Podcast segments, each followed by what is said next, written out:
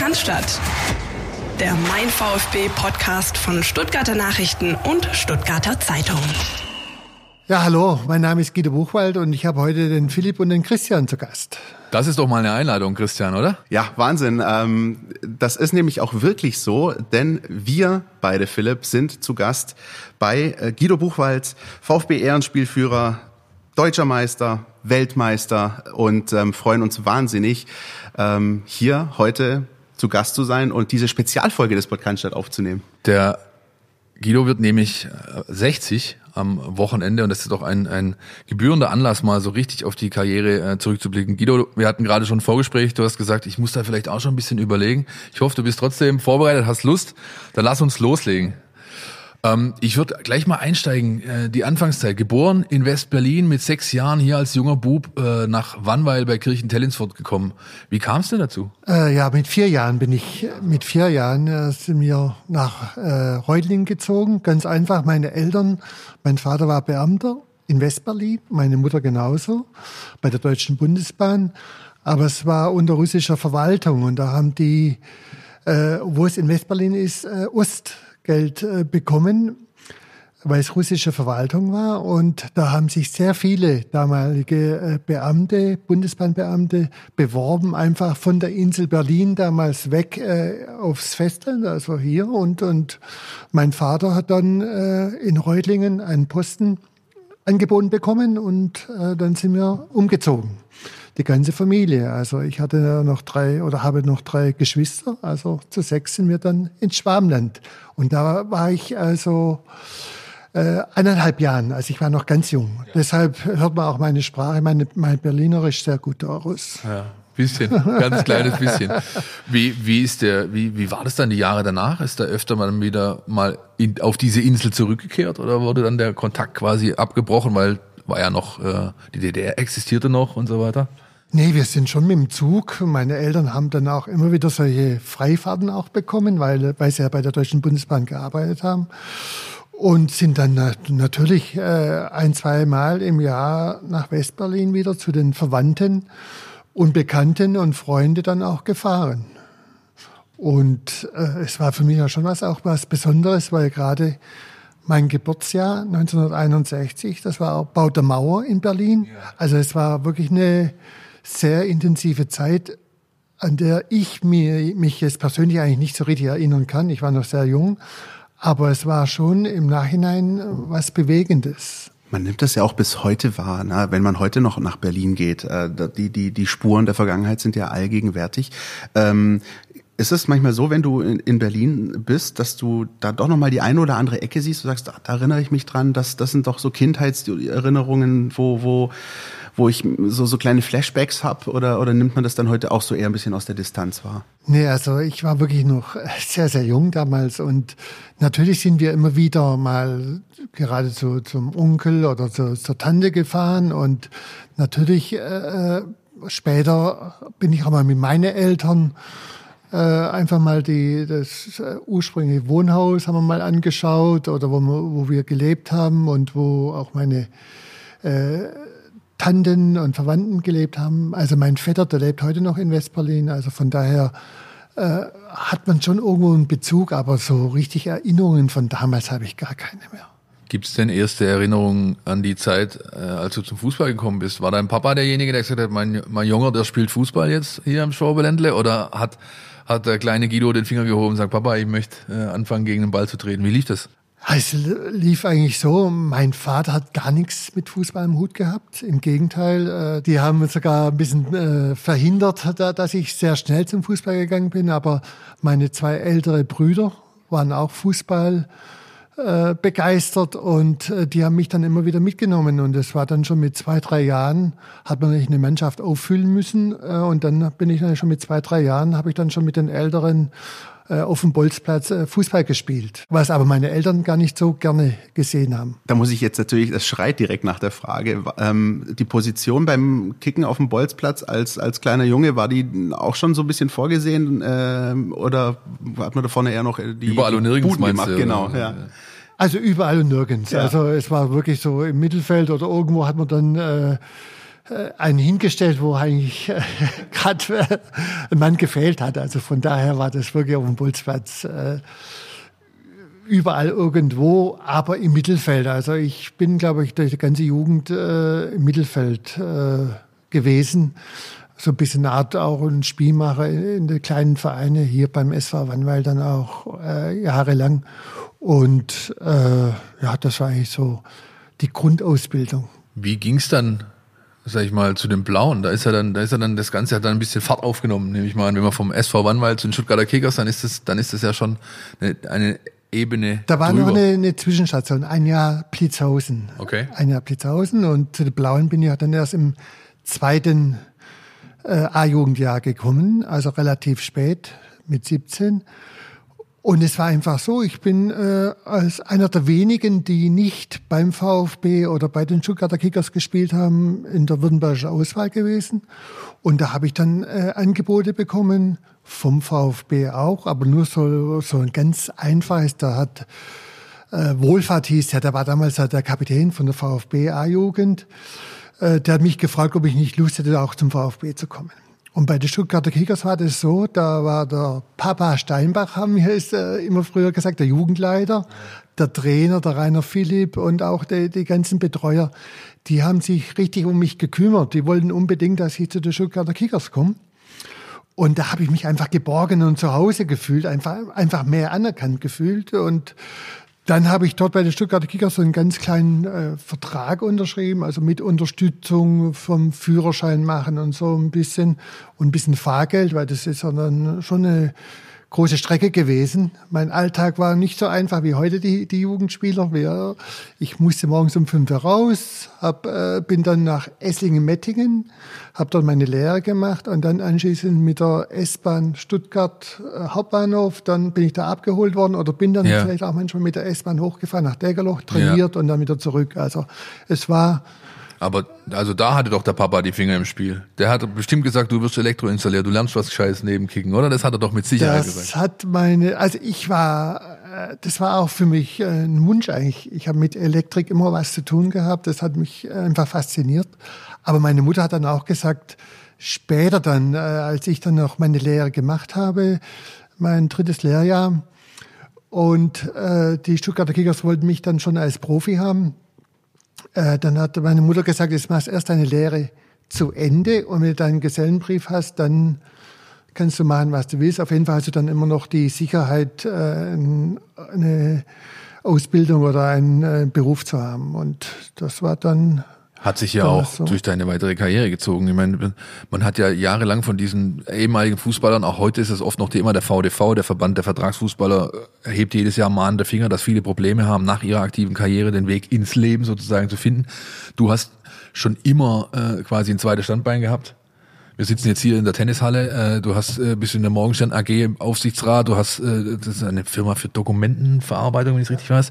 Ähm, hast eine Sportmarketing äh, Firma aufgebaut. Das war dann aber schon also hatte da seinen Ursprung irgendwo in dieser Zeit, dass du gesagt hast, oder dass deine Familie darauf eingewirkt hat zu sagen, hey, also Fußball ist schön, aber da muss nebenher auch was passieren. Ja, ist richtig. Ich habe immer schon ein bisschen Gedanken gemacht, was ist nach der Karriere oder hab mir Gedanken gemacht und äh, diese Halle jetzt hier, der, der Tenniscenter, habe ich 1989 schon gekauft oder erworben. Also von daher war das ja dann äh, mitten in meiner Fußballkarriere. Ja, und Äh, es ist richtig, wir haben dann auch die Firma Morgenstern Buchwald aufgebaut. Erst mit vier, fünf Leute haben wir angefangen und äh, haben dann 20, 25 äh, Leute gehabt und dann haben wir das mit der Morgenstern AG dann wieder verbunden und, und haben die, die wieder integriert in die AG, weil wir hatten damals im Stuttgarter Bereich war die Morgenstern Buchwald zuständig und alles andere in Baden-Württemberg hat eigentlich die Morgenstern AG abgebildet und wir haben dann irgendwann mal gesagt, äh, wir möchten das jetzt zusammen äh, fügen und äh, das haben wir dann eigentlich auch ganz recht, weil dann äh, ist man auch Okay. äh, noch mal ein Stück größer geworden. Nochmal zurück zu den Blauen, diese Zeit damals. Ihr habt was geschafft, das haben die Blauen seitdem nie wieder geschafft. Nämlich äh, die deutsche Meisterschaft in dem U19, also A-Junioren-Bereich äh, errungen. Der Trainer Wolfgang Dienelt, richtig? Nein, falsch, falsch. Falsch? Wolfgang Dienelt war mein Mitspieler. Ah, der war Mitspieler, jetzt, Wolfi okay. war Wolfi war Mitspieler. Von uns, ja. Okay, ja. Rainer Philipp war der Rainer Trainer. Philipp, so, jetzt, ja. Nee, ähm, das ist ja, ähm, ja, wie soll ich sagen, äh, ist ja auch was, was, was, was bleibt, oder? Ich meine, zu der damaligen Zeit. Absolut, wie Allein die Reisen, die weiten als junger Kerl, so, ja, das ist ja schon, äh, schon prägend auch gewesen, nehme ich an. Absolut, damals ging es ja noch ein bisschen anders. Wir waren ja in einer Gruppe mit dem VfB Stuttgart. Da gab es dann die Gruppe Süd und Nord, also Baden-Württemberg oder Württemberg, nun Württemberg, nicht Baden-Württemberg. Und äh, wir hatten da äh, in der Gruppe na- natürlich den VfB Stuttgart, das war mit der größte äh, Herausforderung. Und äh, da kann ich mich noch erinnern, wir haben in Dägerloch vor dreieinhalbtausend oder viertausend Zuschauern den VfB dann mit 4 zu 1 äh, geschlagen. Ich habe zwei Tore gemacht. Ich war damals Mittelstürmer. Okay. Ich war Mittelstürmer und witzigerweise mein Gegenspieler war damals der Günter Schäfer beim VfB auf der Seite und das kriegt er ab und zu noch von mir zu hören. Damals 1979 habe ich dir zwei Eier reingelegt. In diesem er war Sinne, mein direkter Gegenspieler. schöne Grüße an Günther Schäfer. Ähm, aber vielleicht mal, also mit diesen, diesen U19-Titel mit den Kickers, wenn wir uns den mal hernehmen, ähm, rückblickend, also auch mit Blick auf die ganze Karriere ähm, und was danach noch kam an Erfolgen, an Titeln, hat das einen Einfluss gehabt auf dich, auch auf dein Bewusstsein? Titel zu gewinnen. Also man, man spricht ja heute auch von vielen, die sagen, der, der hat viel erreicht, aber dieses Gefühl, einen Titel zu gewinnen, vielleicht auch schon in jungen Jahren, kann prägend sein für eine Karriere. Würdest du das sagen? Ja, jein, würde ich sagen. Auf einer Seite natürlich schon, wenn man was erreicht, wenn man äh, in einem Jahrgang mit zu den Besten gehört und dann auch wirklich den Titel äh, erreicht, ist eigentlich das schon äh, irgendwo vom Selbstvertrauen und Selbstbewusstsein äh, bringt es einen unheimlich viel weiter und das muss ich schon sagen, das ist schon äh, so, so ein Ziel oder Ehrgeiz zu haben. Ich war auch keiner, der gern verloren hat. Ich war wahrscheinlich auch ekelhaft. Manche haben mich dann auch nicht äh, so gut leiden können, wenn ich verloren habe. Dann äh, musste mal äh, kurz nach, nach einer Niederlage, mussten dann einige einen großen Bogen um mich äh, schlagen, Erst weil ich war ne? erstmal Abstand halten, weil ich war da wirklich kein kein guter Verlierer und das hat vielleicht auch ein bisschen geprägt, äh, weil man immer alles geben wollte und und äh, Niederlagen, die haben geschmerzt und genagt an einem. Und natürlich, das war für uns, wir hatten auch schon damals äh, gerade Fußball, Team Spirit. Wir hatten 79 bei den Stuttgarter Kickers ein, ein Team, das war prägend. Wir, wir waren vielleicht nicht von der Einzelspieler alle die Besten, aber wir haben ein Team gehabt, das war unglaublich und äh, wir, haben alle an einem Strang gezogen und damals war es dann ja so, dass es dann äh, ein Achtelfinale gab äh, nach der nachdem wir Württembergischer Meister wurden. Oder mussten dann noch Ulm schlagen von der anderen Liga und dann haben wir gespielt in Hamburg, sind wir nicht drei Tage nach Hamburg hochgefahren. Äh, dann haben wir in Düsseldorf und die haben wir alle unheimlich hochgeschlagen und haben dann aber auch nebenher noch unheimlich viel Spaß gehabt. Und das war einfach eine tolle Zeit. Kann ich mir sehr, sehr gut vorstellen. Übrigens, äh, weil du gerade gesagt hast, nach Niederlagen war mit mir tagelang nicht, äh, oder war eher nicht zu spaßen. Ich kann, äh, habe am eigenen Leib erfahren, dass es auch während dem Spiel äh, mal so kam. Wir haben nämlich mal zusammen oder gegeneinander Fußball gespielt, Ewigkeiten her, 2001 zum 90-jährigen Jubiläum des TSV Ensing. Da habe ich für Ensing gekickt. Ich komme daher, ich komme aus dem Ort und ihr seid mit der mit der VfB Traditionself da gekommen und ähm, ich habe war sozusagen dein Gegenspieler. In der ersten Halbzeit haben wir euch, äh, glaube ich, sogar haben, haben glaube ich sogar geführt, ganz knapp. Und äh, kann sein, dass ich dir Das eine kann jetzt mal rausschneiden. kann, kann sein, kann sein, dass ich dir eine, dass ich dir eine verpasst habe. Jedenfalls bist du in der zweiten Halbzeit zwei, dreimal an mir vorbeigekommen und es hat sehr wehgetan. So sehr wehgetan, äh, dass ich die letzten zwei Ligaspiele für den TSV verpasst habe. Äh, und aber äh, ihr habt natürlich dann gewonnen, zu Recht, weil ihr euch natürlich gesagt habt, gegen die Truppe, da gegen die Landeier verlieren wir hier kein Spiel. Und äh, aber das gehört halt, also was ich eigentlich sagen will, das ist halt schon ein ganz, ganz prägender Bestandteil für jemanden, der ähm, eine Sport, egal was er für einen Sport betreibt, dass, äh, dass er eine hoch erfolgreiche Karriere führen kann, musst du genau diesen Ehrgeiz haben. Das hebt dich dann im Zweifel halt auch ab, nehme ich an. Ja, ist richtig. Und äh, aber natürlich, manchmal frage ich mich jetzt auch jetzt im Alter oder wenn wir Traditionsspiele haben und ich äh, bin da manchmal immer noch so, so ehrgeizig, da sage ich auch, Mensch, jetzt gehst du auf 60 zu, jetzt äh, mach doch ein bisschen langsamer, der Spaß äh, überwiegt natürlich auch. Ja. Und ich glaube, gerade in den letzten zwei, drei Jahren bin ich auch ein bisschen ruhiger geworden. Aber trotzdem, wenn ich auf dem Platz bin äh, oder mich irgendwo dann subjektiv falsch behandelt fühle oder durch irgendwelche Gründe bringe ich nicht die Leistung, die ich äh, selber von mir vielleicht fordere, dann äh, kommt es immer wieder zurück, dass man einfach äh, unausstehlich ja. wird vielleicht teilweise. Aber nee, unausstehlich warst du nicht. Du hast mir nur sehr deutlich gezeigt, dass, ihr, dass ich heute hier nichts mehr zu holen habe. Das, okay. das war Übrigens der einzige Nachteil am Format Podcast, dass ihr da draußen jetzt nicht sehen konntet, wie Philipp Meisel bei der Beschreibung der Szene vorhin sein Gesicht verzogen hat. Ja. Er sagt, da ist er ganz schön reingekriegt. Das hat echt wehgetan. Das hat ja, wohl wirklich Ich war auch kein Kind von Traurigkeit. Insofern, ja, man musste auch, da darf, ich habe auch keinen Pieps gesagt, weil das ist, das gehört halt auch zum Sport. Wenn du austeilst, musst du auch einstecken können. Du hast Glück gehabt, dass du nichts gesagt hast. um, Titel mit den mit dem blauen war das dann der, äh, quasi das zweite Mal, dass du ganz dick unterstrichen im Notizbuch von den Roten gelandet bist und bist dann der Wechsel direkt vollzogen worden nach dem Titel, weil zweites Jahr A-Jugend war das ja, oder äh, bist du dann noch mal ein Jahr oben geblieben oder habe ich jetzt gerade irgendwas verwechselt? Oh, da bist, ich habe vier Jahre zweite Liga gespielt mit den Blauen. Stimmt, genau richtig. Ich ja. bin dann gleich äh, äh, habe gleich einen kleinen Vertrag bekommen ja. und habe dann vier Jahre bei der Stuttgarter Kickers äh, zweite Liga gespielt. Und ja. 1983 äh, hatte ich dann runter, einige ja. Angebote ja. von Erstligisten. Unter anderem ein sehr intensives und sehr konkretes, tolles Angebot von Borussia München-Gladbach. Okay. Der Jupp Heynckes war damals Trainer, Grashoff war der äh, Sport Sportchef. Vorstand, Sportchef. Und ich bin da auch, äh, und der VfB Stuttgart hat mich immer ein bisschen hingehalten. Die haben dann gesagt, wir müssen erst einen Spieler verkaufen, damit wir die Ablöse zahlen können. Da ging es um 400.000 D-Mark oder 450.000 also D-Mark. Ja, ja. Und damals gab es noch kein Handy und gar ja. nichts. Und dann war ein freies Wochenende und dann äh, hat der Jupp Heynckes wieder bei mir angerufen, äh, ich soll doch einfach mal jetzt hochkommen. Und dann bin ich dann sonntags äh, nach Gladbach hochgefahren war ein super Gespräch, war alles, ich war, für mich war es klar, die möchten mich auch, so wie damals die Stuttgarter Kickers mich wollten. Und für mich war es klar, jetzt äh, auf der Rückfahrt äh, macht man sich Gedanken, man ist vier, fünf Stunden im Auto und ich gehe nach Gladbach, auch wenn ich die Heimat dann verlasse irgendwo. Und dann bin ich äh, abends um zehn oder elf wieder in, bei mir in Reutlingen bei meinen Eltern, also zu Hause wieder angekommen. Ich habe noch daheim gewohnt. Und äh, dann habe ich den Telefonhörer in die Hand genommen, habe den Axel Dünmald Metzler angerufen und habe gesagt, äh, Präsident, also ich habe mich jetzt entschieden, ich gehe nach Borussia Mönchengladbach.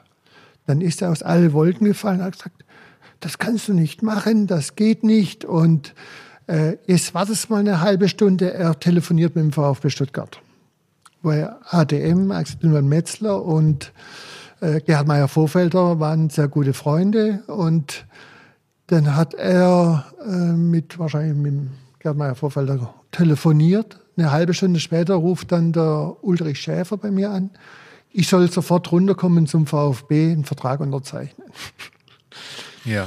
Also ich musste dann schon, ich habe keinen Manager gehabt, ja. gar nichts wie es heute, sondern ich habe das immer alles selber dann äh, organisiert. Gott sei Dank hatte ich da immer mehrere Angebote. Da war auch damals Eintracht Frankfurt noch da, Köln wollte mich noch, äh, Bayer Oerdingen war damals auch noch eine schon erste Liga oder noch erste Liga damals. Ja, die wollten mich vor auch. Dem endgültigen Niedergang. Und so konnte ich immer meinen Tarif irgendwo selber äh, herausfinden im Endeffekt, was bietet die, äh, der Club, was bietet der Club. Dann wusste ich immer ungefähr, welches Gehalt ich dann auch äh, äh, fordern kann.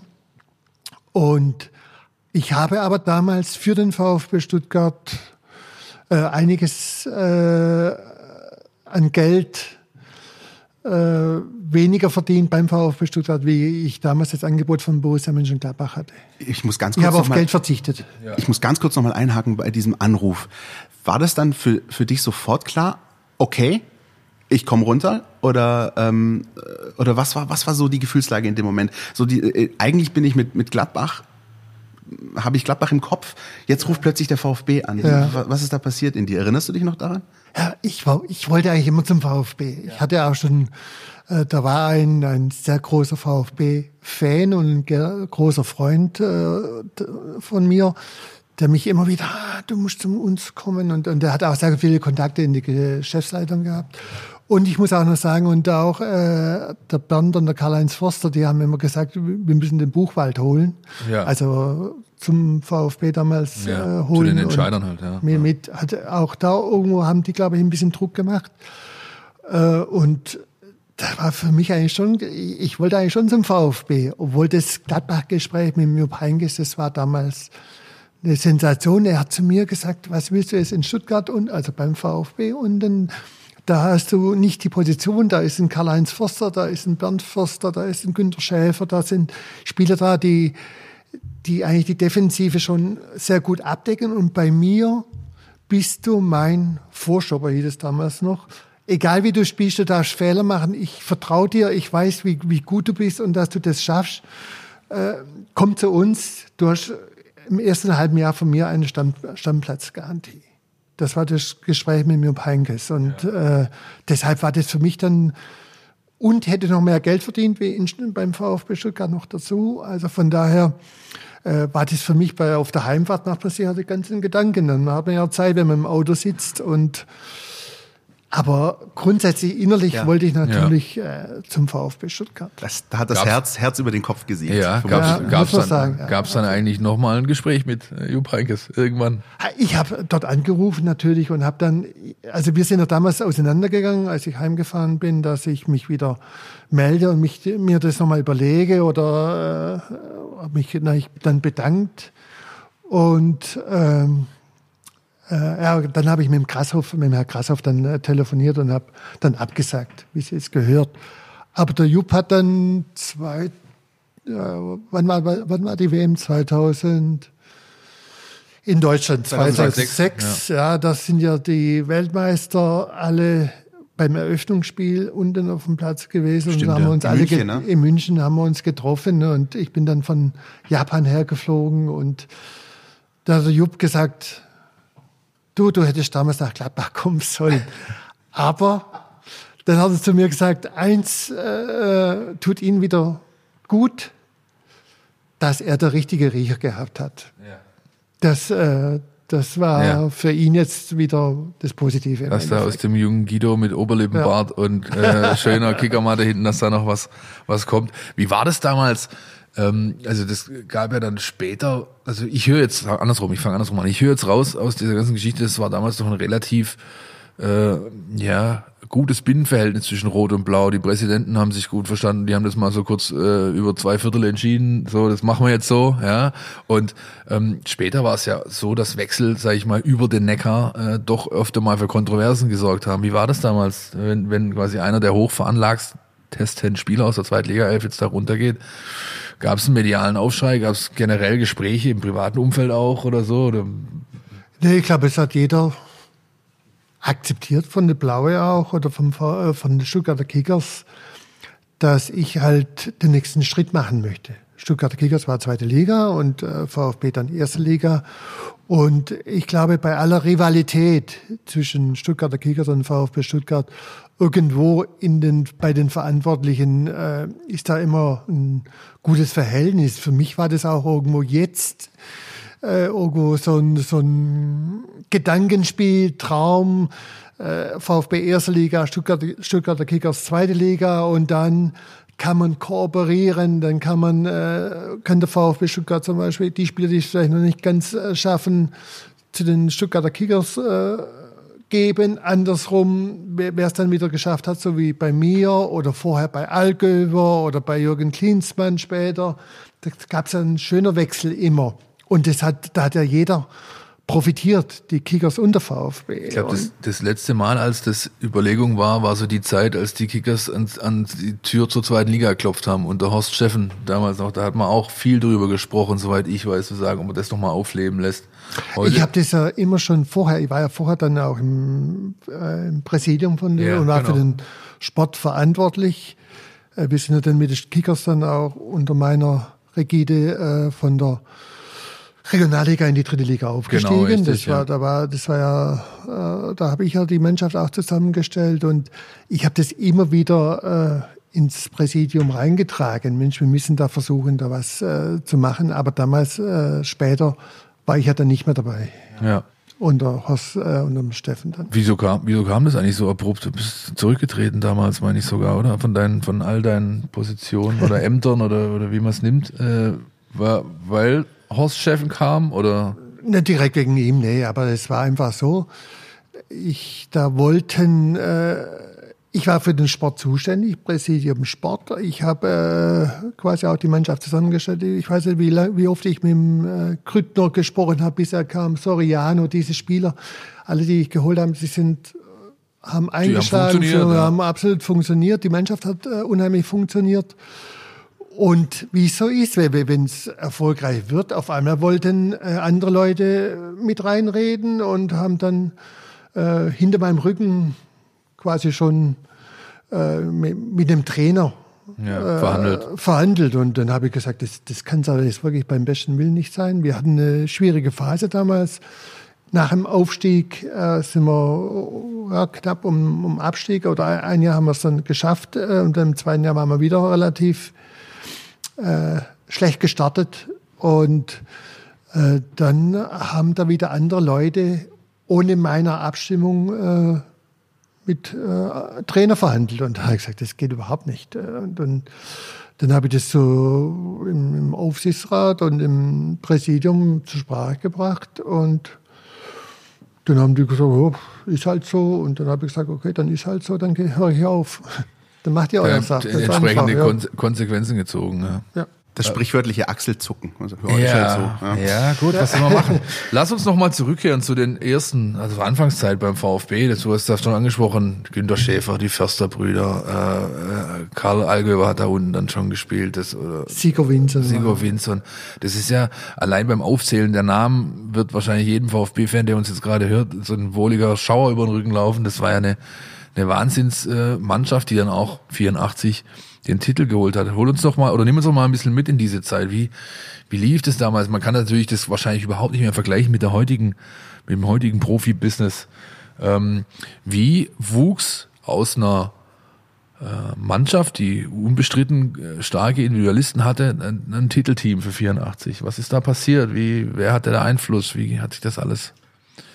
Äh, Die Mannschaft war gestaltet? ja schon äh, gewachsen. Ein Jahr davor hat man auch schon ja, glaube ich, Dritter, Vierter, Fünfter Ja, ja, geworden. genau, da war man gut- gut vorne, unterwegs. Vorne Ja, ja. unterwegs, gut unterwegs. Und äh, wir waren einfach auch einfach richtige normale Kerle, muss man sagen. Wir, wir haben ein, ein Team gehabt im Profibereich, in der Spitze, die sich auch untereinander verstanden hat. Ich sage immer, man darf, äh, früher hat man gesagt, elf Freunde vom Sepp Herberger noch, elf Freunde müsste das sein. Ich sage nicht elf Freunde, aber elf, äh, elf oder zwanzig Männer müsste es sein, die sich akzeptieren, respektieren und untereinander jeder ein Stück von seiner Mentalität, von seiner Stärke in das Team reingibt. Dann gibt es ein gutes Team und dann kann man auch Großes erreichen. Und das hat natürlich bei uns damals der VfB Stuttgart oder die Spieler vorgelebt. Ein Karl-Heinz Förster, ein Bernd Förster, ein Sigurd Winzern. Die haben das vorgelebt. Die haben uns junge Spieler mitgenommen.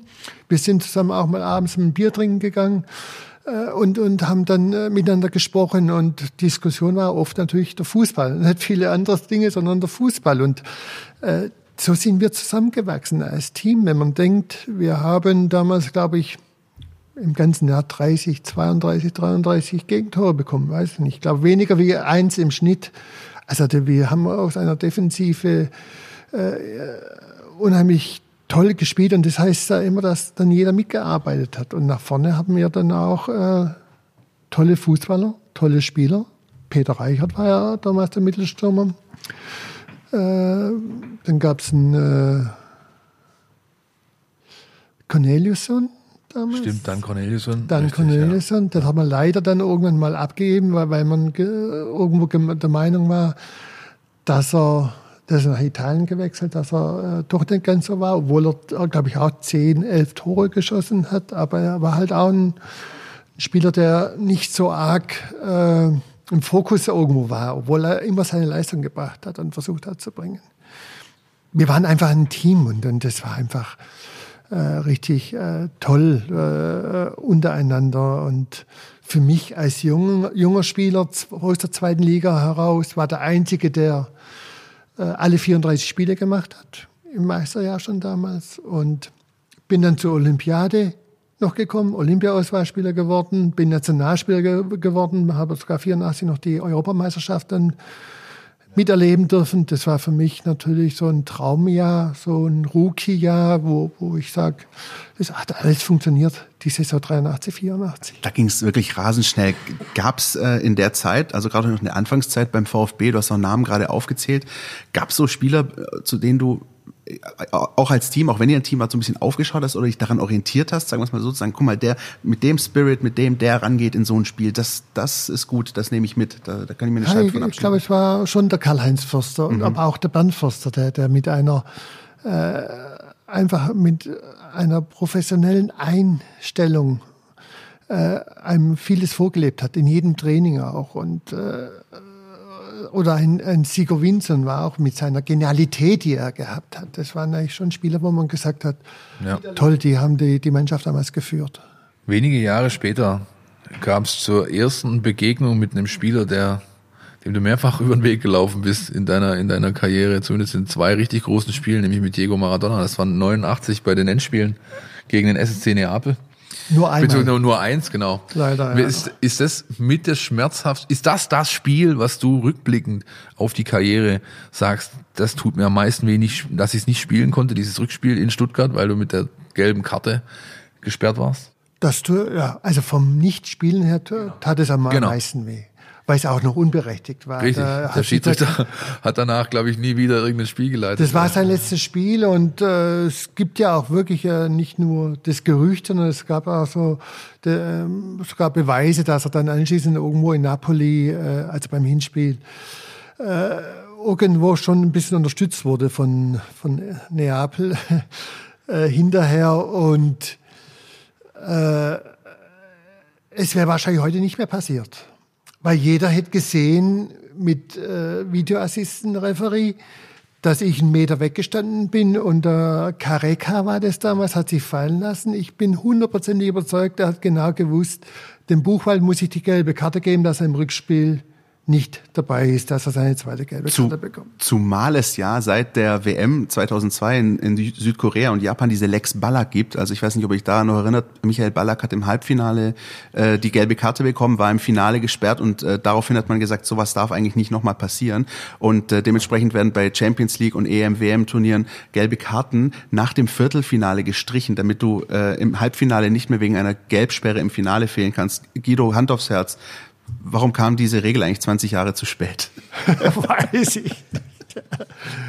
Ich glaube, weil einfach Ent Entwicklungen da sind und äh, es ist wie mit jedem äh, Gesetzbuch.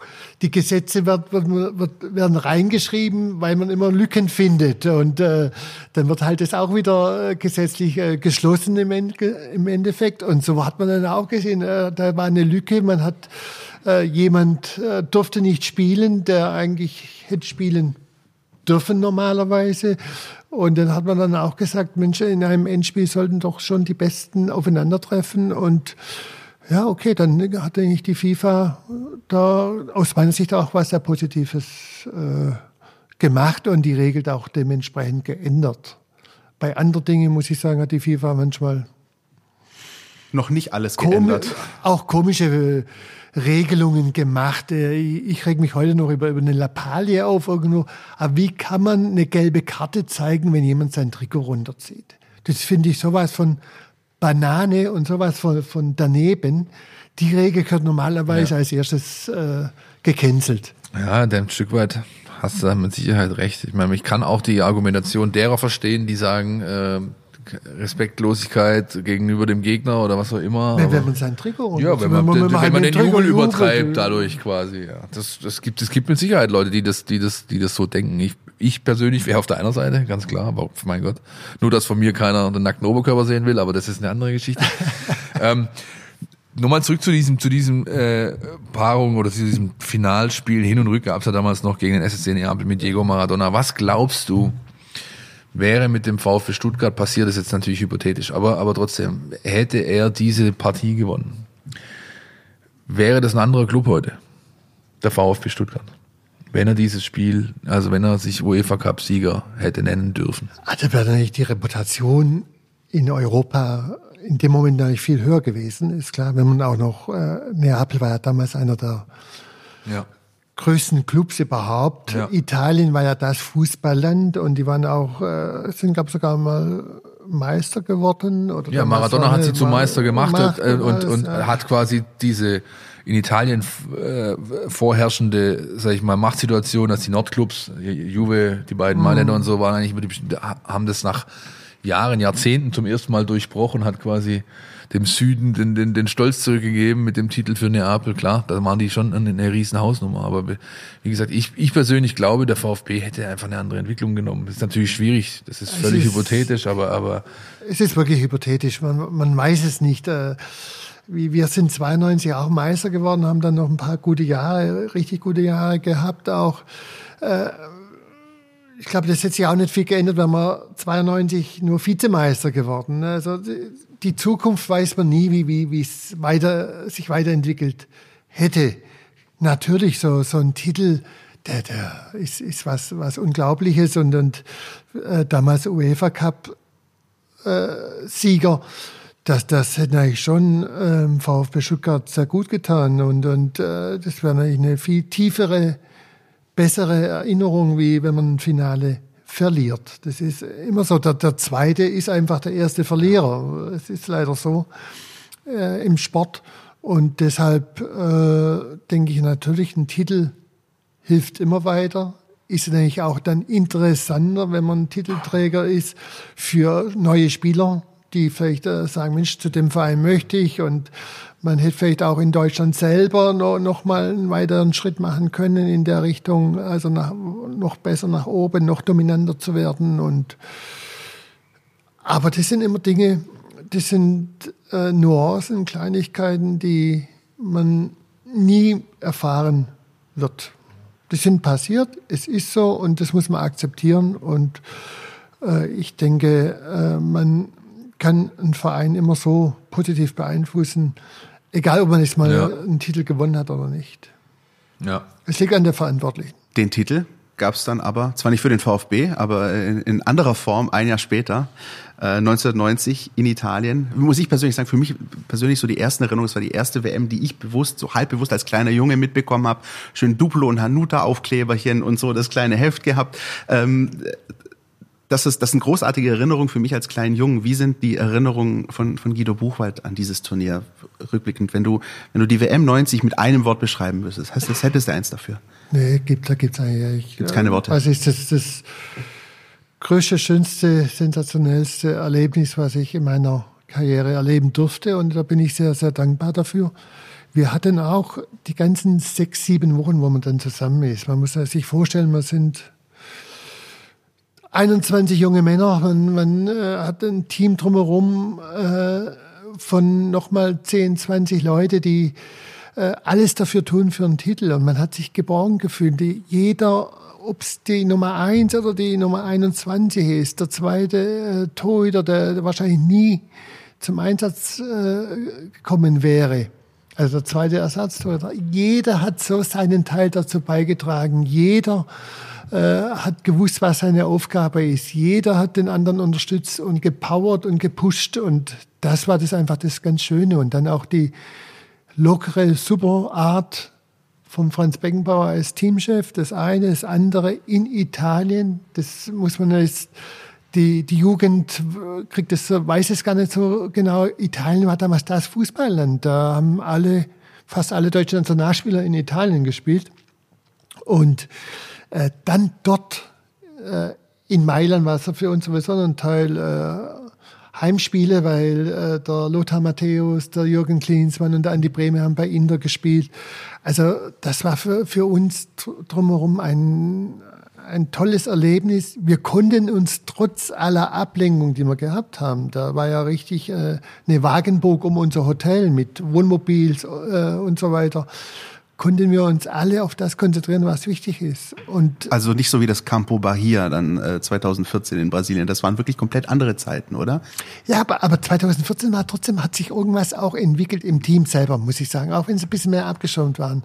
Auch wenn sie da mit dem Boot äh, in das Hotel fahren äh, mussten. Aber da war, fand ich auch, dass da, da hat man richtig gespürt, die Mannschaft, die lebt für die WM. Die Mannschaft möchte unbedingt Weltmeister werden. Also es war ein bisschen anders auf einer Seite, aber ich glaube, drumherum in dem Team selber, da war genauso der Teamspirit, den man braucht. Also man, es werden nie die elf besten Spieler Weltmeister, sondern äh, das beste Team im Fußball. Deswegen heißt es ja Teamsport ich sage immer, früher hat man auch gesagt, dass elf Beckenbauer wären nie Weltmeister geworden, elf Buchwalds wären nie Weltmeister geworden und elf Matthäus auch nicht oder elf Klinsmann, weil man die andere Positionen begleiten muss, die andere Stärke mit reinbringen muss von den anderen Spielern. Und deswegen ist der Team, der Teamgeist, der Teamspirit, das ist das, was äh, ganz große Mannschaften auszeichnet.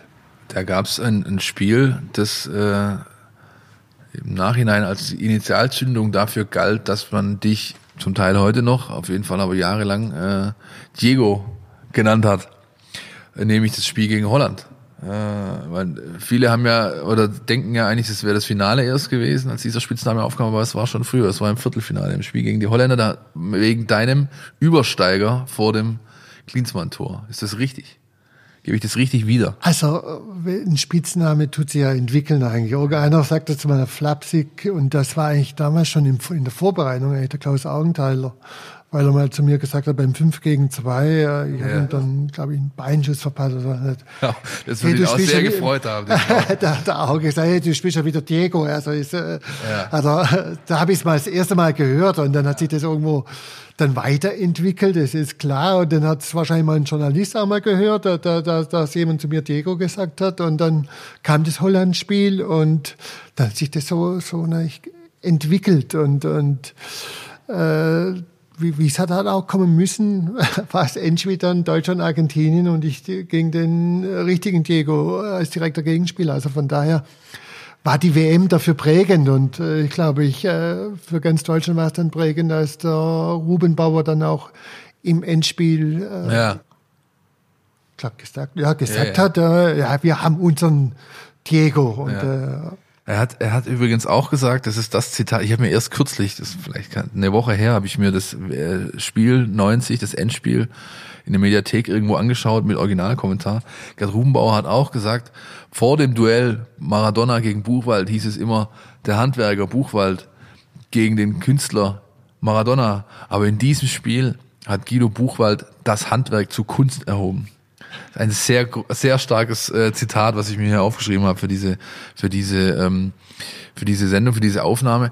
Was aber auch passiert ist, unabhängig davon, dass die Mannschaft so den starken Team Spirit hatte, dass, ähm, äh, dass, dass da richtig viel passiert ist, dass es einfach funktioniert hat, war auch, dass die Italiener im Halbfinale ausgeschieden sind und da keiner oder viele von den Italienern den Maradona nicht leiden konnten, waren die im, im, im Finale so ein bisschen auch für euch. Hat man das vorher schon gespürt, dass Italien jetzt quasi für dieses Endspiel sich Deutschland als Favoriten auserkoren hat? Ja, das haben wir gespürt und auch gewusst. Und äh, wir hatten ja viele Spieler, die in Italien schon gespielt haben, die auch alles mitbekommen haben, was in den Medien in Italien los war und bei den Leuten los war. Aber es war natürlich auch schon äh, in Mailand so, muss man auch sagen. Als wir von unserem Quartier ins Stadion gefahren sind, hat jedes zweite, dritte Haus eine Deutschlandfahne gehabt. Auf dem Weg bei uns ins Stadion, ins Meazza-Stadion. Ähm, und da haben wir schon gespürt, da, da, ist, äh, da ist was äh, da und die Italiener mögen uns. Wahrscheinlich auch dadurch bedingt, dass ein Matthäus, ein Breme und ein Jürgen Klinsmann bei Inter so tolle Leistungen abgerufen hat und, und äh, die Mannschaft äh, dann auch zur italienischen Meisterschaft geführt hat. Also von daher hatten wir schon auch bis zum das Halbfinale war dann in, in Turin, da war es ein bisschen was anderes, aber die, ganz bis zum Viertelfinale hatten wir riesige Unterstützung und im Endspiel natürlich dann auch, das haben wir schon gespürt, dass bestimmt äh, ja, 60, 70 Prozent mhm. für Deutschland war, in Rom im Endspiel. Erinnerst du dich noch an den Moment, als du zum ersten Mal äh, nach dem Gewinn des WM-Titels äh, aus deinem Schlaf erwacht bist? Dieser erste Gedanke, wenn man da wach wird, denkst du, okay, ich bin Weltmeister. Gibt's das? Ist das so? Was kann man sich das irgendwie vorstellen? Habe ich jetzt nicht so arg Erinnerung. Ja. Meine, die erste Nacht haben wir gar nicht geschlafen. Ja, das, das ist nachvollziehbar. Also, vielleicht im Flugzeug eine halbe Stunde eingetütet, so ist er aufgewacht, ich war weiter so im Floh drin da. Aber äh, oder gab es irgendwann den Moment, indem, indem man das so realisiert nach einer. Ja, aber das, das hat eine Weile gedauert, mhm. muss man sagen, weil nach dem Titel, dann ist man heimgeflogen, dann waren wir in Frankfurt auf dem Römer, dann hat man, war ich dann in Stuttgart äh, ins Goldene Buch ein, eingetragen, war der ganze Marktplatz voll, eigentlich nur wegen mir. Dann bei mir in Waldorf-Häslach war eine große Feier, da bin ich mit der Kutsche ins äh, ins äh, Gemeindehaus äh, gefahren und äh, da war alles unterwegs. Also man hatte eigentlich 14 Tage lang gar keine Zeit gehabt, äh, richtig zum nachzudenken. Man, man, man ist Weltmeister. Also ich glaube, es ist erst mal so langsam gekommen, als wir dann äh, ich mit meiner Familie zusammen im Urlaub waren und da, wo es noch Ruhe ruhig war und dann, äh, dann ist man langsam zur Ruhe gekommen und hat dann überlegt, okay, man hat wirklich den Traum, den man eigentlich als Fußballer hat, erreicht. Man muss sich ja mal vorstellen, wie viele Millionen möchten erstmal Fußballer werden, möchten dann vielleicht mal Bundesligaspieler werden, möchten dann mal in der Nationalmannschaft spielen und dann mal bei einem großen Turnier dabei sein und dann noch das große Turnier gewinnen. Ich glaube, das ist schon ein riesiger Traum und Deutschland hat das jetzt bis jetzt viermal gemacht. Es sind vielleicht 80, 90 Spieler, die das geschafft haben und ich bin einer davon. Also von daher äh, denke ich mal, kommt es oder kann das bei mir erst viel, viel später dann irgendwann mal in einer ruhigen Minute oder wenn man mal äh, zur Ruhe gekommen ist, äh, dass man wirklich ja, was, was Tolles äh, erlebt hat, was Tolles ja. geleistet hat und wo man drauf stolz sein kann. Du hast angesprochen, dass die halbe Mannschaft in Italien gespielt Du hast nicht in Italien gespielt. Es gab aber, wenn ich äh, richtig im Archiv unterwegs war, ein Angebot, ein sehr konkretes vom AC Parma. Richtig. Ist das ja. korrekt? Und du bist nicht dahin gegangen. Wann war das? War das vor dem Titel 92 mit dem VfB noch? Oder also direkt nach der WM war es oder, oder war es noch später? War direkt nach der WM und ich hatte ein sehr gutes Angebot. Parma war da auch ein aufstrebender Verein damals in Italien und äh, ich wollte eigentlich auch gehen, aber damals war es alles ein bisschen schwieriger mit, da gab es ja noch kein Bosman-Urteil, dass wenn der Vertrag ausläuft, dass man gehen kann, sondern da gab es ja eigentlich Regularien auf einer Seite und der äh, Gerhard Meyer Vorfelder, der Präsident, ja. und auch der Dieter Höhnes war damals der Manager bei ja. uns. Der hat, äh, die haben dann gesagt, unter 10 Millionen darfst du nicht gehen. Wir können unseren einzigen Weltmeister aus Stuttgart nicht einfach ziehen lassen. Und Parma hat, glaube ich, siebeneinhalb Millionen geboten. Also wir sprechen von D-Mark ja, damals, ja, ja, nicht von, von, von, Euro. Und äh, so ist es natürlich geplatzt. Aber ich sage immer, äh, Gott sei Dank im Nachhinein. Ich wäre nie mit dem VfB Stuttgart 92 nochmal Meister geworden, hätte das nie erlebt. Ich wäre wahrscheinlich nie nach Japan gegangen. In meine zweite Heimat, muss man fast, äh, kann ich das so sagen habe dort siebeneinhalb Jahre gearbeitet oder dreieinhalb Jahre gespielt und drei Jahre Trainer. Das hätte ich wahrscheinlich dann auch nie erlebt. Meine, das war eine Weichenstellung, die dann irgendwo anders gelaufen wäre. Da wäre ich anders abgebogen, wie das dann zu Ende gegangen wäre. Ob ich dann mit Parma Meister geworden wäre, italienischer Meister, ob ich äh, äh, UEFA Cup Sieger oder was weiß ich was oder du wärst äh, zumindest Champion. in der Zeit dort gewesen, wo Parma richtig Gas gegeben hat. Da gab es eine Wahnsinnstruppe mit äh, Christian Vieri, mit mit äh, La Projita, wie hieß der? Äh, Juan Sebastian Meron, Gigi Buffon hat da gespielt und und und. Da wärst du wahrscheinlich einer der ersten gewesen. Später Ronaldo, ne? Ja, ja, die haben ja dann, die haben ja dann eine eine eine Wahnsinnszeit gehabt, sind natürlich genauso katastrophal ja. wieder abgerauscht, ne, als dann irgendwann der richtig der, der Gönner weg war. Aber mittlerweile sind sie, glaube ich, wieder halbwegs, haben sich neu gegründet. Der Verein heißt nicht mehr ganz so. Ja, ähm, ja das war schon. Und ich glaube, den grünen äh, belgischen Nationalspieler haben sie dann für mich geholt. Ja. Als sie mich nicht bekommen haben. Ja. ja. ja. 92 äh, auch da für mich, äh, ähnlich wie Christian vorher, war das, äh, äh, war das eine, eine der meisten. Ich kann mich noch ganz genau erinnern, wo ich an dem Moment war, als du das Tor in Leverkusen erzielt hast, beispielsweise, kann ich mich noch erinnern, wie wenn es gestern gewesen wäre. Ich auch. Und zwar war ich, war ich war, ich war, das war irgendein Mädchen in meiner Schulklasse hat eine, hat eine Party geschmissen irgendwie, ja. Und dann waren wir da und und und der einzige, der sich für dieses Spiel interessiert hat, war ich. Also habe ich mich in, in, in, die Toilette eingeschlossen in, in, in dem Haus, wo wir waren, habe mir ein Kofferradio besorgt und habe im SWR, SWR Radio gehört als dieses Tor fiel und danach mussten die, glaube ich, diese Toilette neu renovieren. Jedenfalls weiß ich das noch bis auf den heutigen Tag.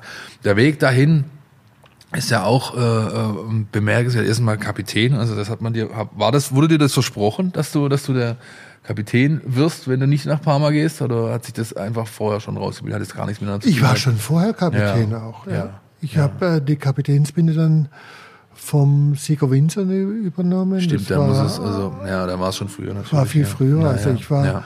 deshalb bin ich ja eigentlich auch Ehrenkapitän, weil ich glaube ich, oder Ehrenspielführer, ja, weil ich glaube ich sechs, sieben Jahre die Binde getragen. die Binde getragen habe und bin eigentlich mit dem Robert Schliens die einzigen zwei Ehrenspielführer, die Ehre haben, vom VfB Stuttgart haben. Ja, das, ähm, ähm, der Weg dennoch zu, zum, zum Titel, auch da äh, gab es bestimmt so Klickmomente äh, während dem Saisonverlauf oder vielleicht sogar schon davor, wo man gemerkt hat, okay, da könnte echt was gehen, oder? Ja, ich meine, es war ein besonderes Jahr. Wir waren ja 20 Mannschaften damals. Ja, genau, richtig. Und die Ostclubs waren dabei. Hansa Rostock, ah, großartig. Ja, ja, Hansa- stimmt. Dynamo ja, ja. Dresden, Dynamo Hansa Dresden, Hansa Rostock. Rostock. ja. Und wir mussten damals auch den Matthias Sammer integrieren. Der kam ja danach zu uns. Und äh, da war man dann als Kapitän eigentlich schon auch gefordert, äh, weil der Matthias ja schon äh, relativ geprägt war. Denn ich war von seiner schlimmen Zeit, DDR-Zeit, sagen wir mal so in Anführungszeichen. Und äh, den musste man dann integrieren. Und da hat der Christoph Dahm oft zu mir gesagt, Mensch, äh, nimm ihn an die Hand, mach es, wir brauchen ihn. Der hat so eine hohe Leistung, der kann uns weiterhelfen oder hilft uns brutal viel weiter. Und da gab es schon immer wieder mal manche Momente, wo, äh, wo man gefordert war als Kapitän oder als verlängerter Arm des Trainers damals. Und das war sehr intensiv, aber sehr toll und, und für mich auch eine unheimliche Lernzeit auch nach wie Ja. vor, obwohl, ich ja schon 90 Weltmeister wurde. Aber Ja. da- das, man, man, hat, man entwickelt sich weiter und man lernt dazu. Und das war eigentlich auch so, so eine Zeit, äh, die unheimlich intensiv und toll war.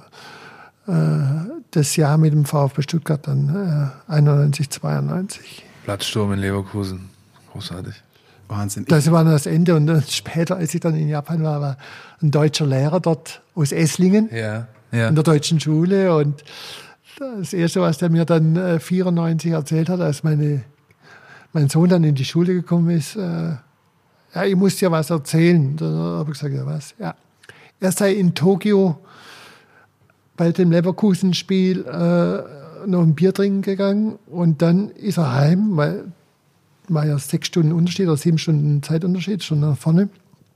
Und dann hat er mitten in Tokio, hat er auf einmal im Radio gehört, Stuttgart ist Deutscher deutscher Meister. Dann hat er mitten in Tokio, hat er, ist er, hat er rumgeschrien, ganz alleine. Und die Japaner haben gedacht, was macht der denn da? Was ist denn das für einer? Für ein grundsätzlich, äh, sage ich mal, zurückhaltendes Volk äh, ist das natürlich auch was. Ja, Ja, ja. wieder plötzlich so ein Verrückter hier. Ja, Das ist unfassbar. Also äh, ich kann mich auch an diesen Moment erinnern, es war damals im Freibad Denkendorf. Denk, Denkendorf übrigens ein Ort, mit dem Sportsfreund Sigur Winson ja eine ja. Beziehung hat. Ne? Ja.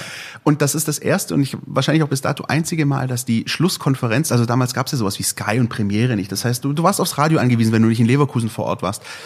Dann haben die im Freibad über die Lautsprecher die Radioschlusskonferenz laufen lassen. Geil. Und in dem Moment, als dieses Tor fiel und als dieses Tor durchgegeben wurde, sind erwachsene Menschen vor Freude ins Wasser gesprungen vom Rand, was man sonst eigentlich nur von Kindern oder, oder halbstarken Jugendlichen kennt.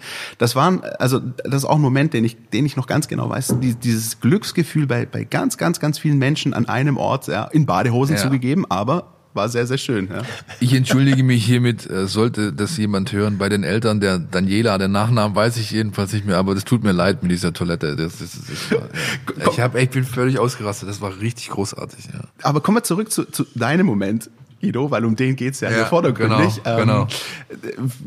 Wie war das für dich? Also ähm, oft sagt man ja so, na, der erste Titel oder das erste Mal sowas zu holen ist Wahnsinn, aber irgendwann mal dieses Gefühl zu haben, das zu bestätigen, diesen Titel nochmal zu gewinnen. Ähm, hast du dann auch bei dir so einen, so einen Reifeprozess erlebt? Natürlich auch als, als Kapitän und, und, und, dass das jetzt nochmal eine Stufe mehr ist, nochmal eine Stufe höher oder setzt du die, setzt du die Meisterschaften gleich? Nee, war noch mal eine Stufe höher. Drei, also 84, da war ich quasi der Rookie. Ich bin da mit äh, in das Team rein, reingekommen, habe aber mir gar nicht so viel Gedanken gemacht über Strategisches, über andere Dinge. Ich war nicht der unbedingt der Ansprechpartner vom Trainer damals, das waren andere. Aber 92 war sehr intensiv und wir hatten viele äh, Gespräche. Ich musste dann natürlich immer, das ist auch immer, immer so ein Stück gewesen als Kapitän, äh, Prämienverhandlungen zu führen. Da musste ich mit dem Dieter Höhnes und mit dem Gerd Meyer Vorfeld auf der einen Seite sitzen. Die haben immer gesagt, es ist kein Geld da. Und die, die Mannschaft hat gesagt, ah, wir müssen mehr Prämie kriegen. Also das war immer so, so man, man hat unheimlich viel gelernt und es war eine, eine intensive Meisterschaft. Und es war für mich, muss ich sagen, eine, äh, ein bisschen von der Bewertung für mich selber ein Stück höher. Nicht nur, weil ich das Tor äh, erzielt habe, das Entscheidende, sondern weil ich da in sehr vielen Dingen schon da, damals als Kapitän mit eingebunden war. Und das war für mich dann schon so eine, einmal Meister werden kann jeder, aber dann das nochmal bestätigen und dann auch nochmal in einer höheren Führungsrolle. Ich glaube, das war schon für mich äh, was Besonderes. Und wenn man nicht gerade bei Bayern München spielt, sind zwei Meisterschaften äh, in einer Karriere, zwei deutsche Meisterschaften äh, relativ hoch. Also das haben wahrscheinlich wenige ja. geschafft das mit einer Mannschaft. Ja, das ist richtig, ja. Das vielleicht auch an die jüngeren Hörer ähm, äh, von euch. Es kann auch äh, die Möglichkeit durchaus theoretisch bestehen, dass der deutsche Meister nicht Bayern München heißt. Das ist ja in den vergangenen Jahren nicht so gewesen. Aber es war mal ganz, ganz verrückt und es gab sogar mal ganz, ganz verrückte äh, Zeiten, in denen sogar die Meisterschaft am letzten Spieltag oder in den letzten Minuten entschieden wurde. Das war ja auch eine Konstellation, ja. Ohne dass Bayern München dabei war. Genau, richtig, richtig. Das, das noch. Es war ja auch eine Konstellation. Ja. Frankfurt war ja eigentlich eigentlich schon sicher durch. So, also haben sie sich zumindest gefühlt. Dann mussten die nach Rostock, wo die Truppe um Uwe Reinders, der Trainer, und äh, die, die waren ja eigentlich, die waren schon abgestiegen. Die, haben aber gesagt, oh, also das lassen wir uns nicht nehmen, wenigstens mit erhobenem Haupt hier runterzugehen. Und ach, großartig, ja. Das war eine Wahnsinns, ein Wahnsinnstag. Dann ging es aber auch da wieder kaum Zeit, um wirklich sacken zu lassen und feiern, sondern ging es gleich nach, nach Dänemark zur Europameisterschaft. Nach Schweden, ne? Nach Schweden, Schweden nach Schweden. Schweden. Ja. gegen Dänemark war dann, ja. Das schöne Endspiel. Das schöne Endspiel. ähm, und für dich was, was man, glaube ich, wo, glaube ich, wenige Leute nur tauschen wollen würden, nämlich so eine Art Nahtoderfahrung auf dem Platz. Mit dem, mit dem, äh, mit diesem Spiel, wo du quasi, äh, ja, in der Luft zusammenstößt und deine Zunge verschluckst. Wie hieß der, wie hieß der, der, Mediziner vom DFB damals noch, der sich quasi... Der Atti Katzenmeier. Katzenmeier, genau, Katzenmeier hieß er, ja. Ähm, wahrscheinlich gar keine Erinnerung an den speziellen Moment, oder? Weil das, weil nee, ich habe es dann erst später im Fernsehen wieder gesehen, weil, wie, wie das passiert ist. Und das war einfach so ein schottischer Dickschädel, der ja. war ein bisschen, ein bisschen stärker wie mein Schädel ja. und er hat mich halt direkt an der Schäfe erwischt und dann war ich dann äh, kurzfristig weg. Äh, wie gesagt, aber dann hat äh, der Adi Katzenmeier äh, toll und super reagiert, hat mir meine Zunge halt wieder, hat mich in Seitenlage äh, gebracht, meine Zunge wieder rausgeholt, aber ich habe ihm in in den Daumen reingebissen ja. vor Krampf. Das ja. hat er mir jedes, jedes Mal, wenn ich ihn getroffen habe, hat er mir das gezeigt. Ich hätte ihn gebissen. Ja, also, aber ich muss sagen, das war auch schon damals äh, einfach eine, eine super medizinische Betreuung, sei es von den Physiotherapeuten, sei es auch von der Ärzte beim DFB und äh, hinterher, ich bin dann auch gleich ins Krankenhaus gekommen, man hat EKG gemacht, ob meine Hirnströme alles okay ja. sind. Das war dann auch alles okay und hatte dann eine, eine kleinere Gehirnerschütterung, aber ansonsten muss ich sagen, hoffe ich mal, dass nicht viel übrig, also nicht äh, äh, geblieben ist. Also von daher. Aber dann hast du ja trotzdem drei Tagesrhythmus quasi, da hast du ja relativ schnell wieder auf dem Platz gestanden. Wie geht man da rein? Also wie ich stelle mir das schwierig vor, wenn ich mit dem Bewusstsein, hey, beim letzten Spiel hat's so ein, heftig ein, gekleppert. Ein bisschen äh, habe ich äh, pausiert. Ja, ein Spiel habe ich gepausiert, ja, hab ich pausiert, klar. Aber für mich war es ganz klar, wenn ich, äh, die Mediziner haben gesagt, es ist alles okay, deine äh, Hirnströme sind okay, äh, du bist fit, da ist nichts äh, hängen geblieben und äh, wir würden das dir nicht sagen, wenn es nicht so wäre. Und da habe ich mir halt, mich halt äh, wirklich vertraut drauf, vertraut drauf und, und äh, deshalb bin ich dann auch relativ äh, ja, mit viel Selbstbewusstsein und ohne groß nachzudenken, was eigentlich da vor einer Woche passiert ist, äh, ins nächste Spiel gegangen. Die nächste Station war die in Fernost. Du hast vorher schon gesagt, deine zweite Heimat. Das hat ein sehr großes, eine sehr große Bedeutung für dich, dieses ganze Thema Japan. Ähm, der Wechsel dahin zu äh, den Urawa Red Diamonds, äh, Red Diamonds deswegen, weil sie ein Mitsubishi-Werksclub sozusagen waren, richtig? Und Richtig, das Logo ja, von Mitsubishi ja quasi diese roten Diamanten sind, ähm, das man heute auch noch sehen kann. Ähm, ja, du hast vorher schon ein paar Mal angerissen. Äh, nach Japan wäre es so wahrscheinlich nie zustande gekommen wegen der Parma-Sache. Aber ähm, wie kam es denn zustande, dass du da, dass du dahin bist? Haben die einfach gedacht, so den Guido, den, der gefällt uns, den rufen wir jetzt mal an? Oder wie kam, wie kam's? Wie hat sich's angebahnt? Ja, ich glaube, da war auch ein Stück der Franz Beckenbauer im Hintergrund mit, mit äh, schuldig, in Anführungszeichen, äh, weil er war damals auch mal Werbeträger für Mitsubishi und er hat den Europachef von Mitsu- Mitsubishi Motors sehr gut gekannt.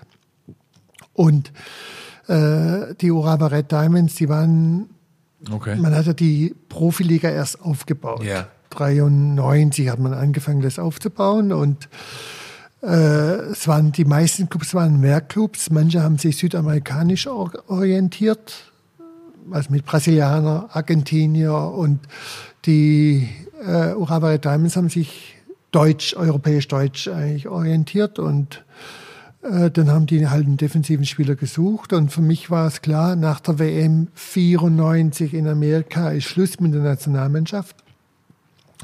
Und dann habe ich das Angebot äh, bekommen, habe mich natürlich erkundigt, auch äh, gerade hier aus Tübingen war ein deutscher Lehrer, der drüben war in der deutschen Schule und äh, dann habe ich auch mich lange mit dem Litbarski unterhalten. Der Liti war ja schon drüben, äh, wie, wie das alles ist. Und Übrigens, wenn ich es richtig weiß, ganz kurz, wenn ich dir reingehe, der einzige Westberliner neben dir im WM-Kader. Habe ich das richtig recherchiert? Ich glaube, der, der Ike Hessler ist auch Berliner. Ja, ich weiß nicht. Okay, müssen wir mal nachschauen. Durch wir werden Thomas, so- also geboren ist er, der, der Ike auch in Berlin, glaube Ich meine, in der Doku kam das zur Sprache, die ich vorhin ansprach, von wegen die beiden Westberliner, Litbarski und Buchwald. Aber gut, wenn ihr es wisst, schreibt es uns äh, in die Kommentare. Ansonsten werde ich mich auch noch mal drum kümmern und rausfinden, ob das wirklich so war. Sorry, ich wollte dich nicht äh, äh, unterbrechen. Äh, ja, dann war das für mich eigentlich irgendwo klar, dass ich auch, dass kein großer Verein mehr äh, mit 33 dann auf mich zukommt, also Italien oder auch äh, Spanien. Ich hatte mal äh, früher auch mal eine Anfrage von Real Madrid, aber auch schon früher her. Wie Und- lange denkt man über so ein Angebot von Real Madrid nach? Ja, das war, das ist ja dann nicht zustande gekommen, das Angebot. Das war Das war nur eine Anfrage. Das war eine Anfrage so, äh, dass der, da waren Präsidentenwahlen und der sich beworben hat, der wollte einen Trainer, den Buchwald und äh, hat drei Spieler gesagt, wenn ich Präsident werde, das hat er so mit in die Werbung, äh, zur Bewerbung rein- reingenommen. Die kommen dann nach Madrid und dann ist er ganz knapp gescheitert an der, Be also an der Bewerbung. Er ist nicht Präsident geworden. Und dann war das Thema leider, muss ich auf der auf einer Seite sagen, auch äh, erledigt im Endeffekt. Aber natürlich träumt man nicht auch mal von, von einem ganz großen Verein. Und für mich war es, weil ich auch ein Stück Realist bin, 94 ganz klar, die großen Vereine kommen nicht mehr. Aber ich wollte immer mal ins Ausland mich einfach zu beweisen, mal woanders zu beweisen. Und äh, Japan war eigentlich was Exotisches, ist klar, erstmal grundsätzlich was ganz was anderes. Aber für mich war das dann, ähm, nachdem ich mich wirklich erkundigt habe, dass ich mit, als ich mit meiner Familie äh, gesprochen habe, haben wir gesagt, okay, das machen wir jetzt mal. Eineinhalb Jahre war das Angebot und das ist was brutal Interessantes. Das erweitert den Horizont, ein äh, total anderes Land, äh, andere Mentalität äh, kennenzulernen, andere Leute kennenzulernen, neue Leute kennenzulernen. Das war für mich einfach was unheimlich Spannendes und Interessantes. Und ja, aus den eineinhalb Jahren als Spieler sind dann nachher dreieinhalb Jahre geworden. Ich habe schon gemerkt, nach eineinhalb Jahren, meine Kinder haben sich gleich relativ wohl gefühlt durch die deutsche Schule. Es sind sehr viele Mischehen, wo dann auch Deutsch und, und Japanisch gesprochen wurde.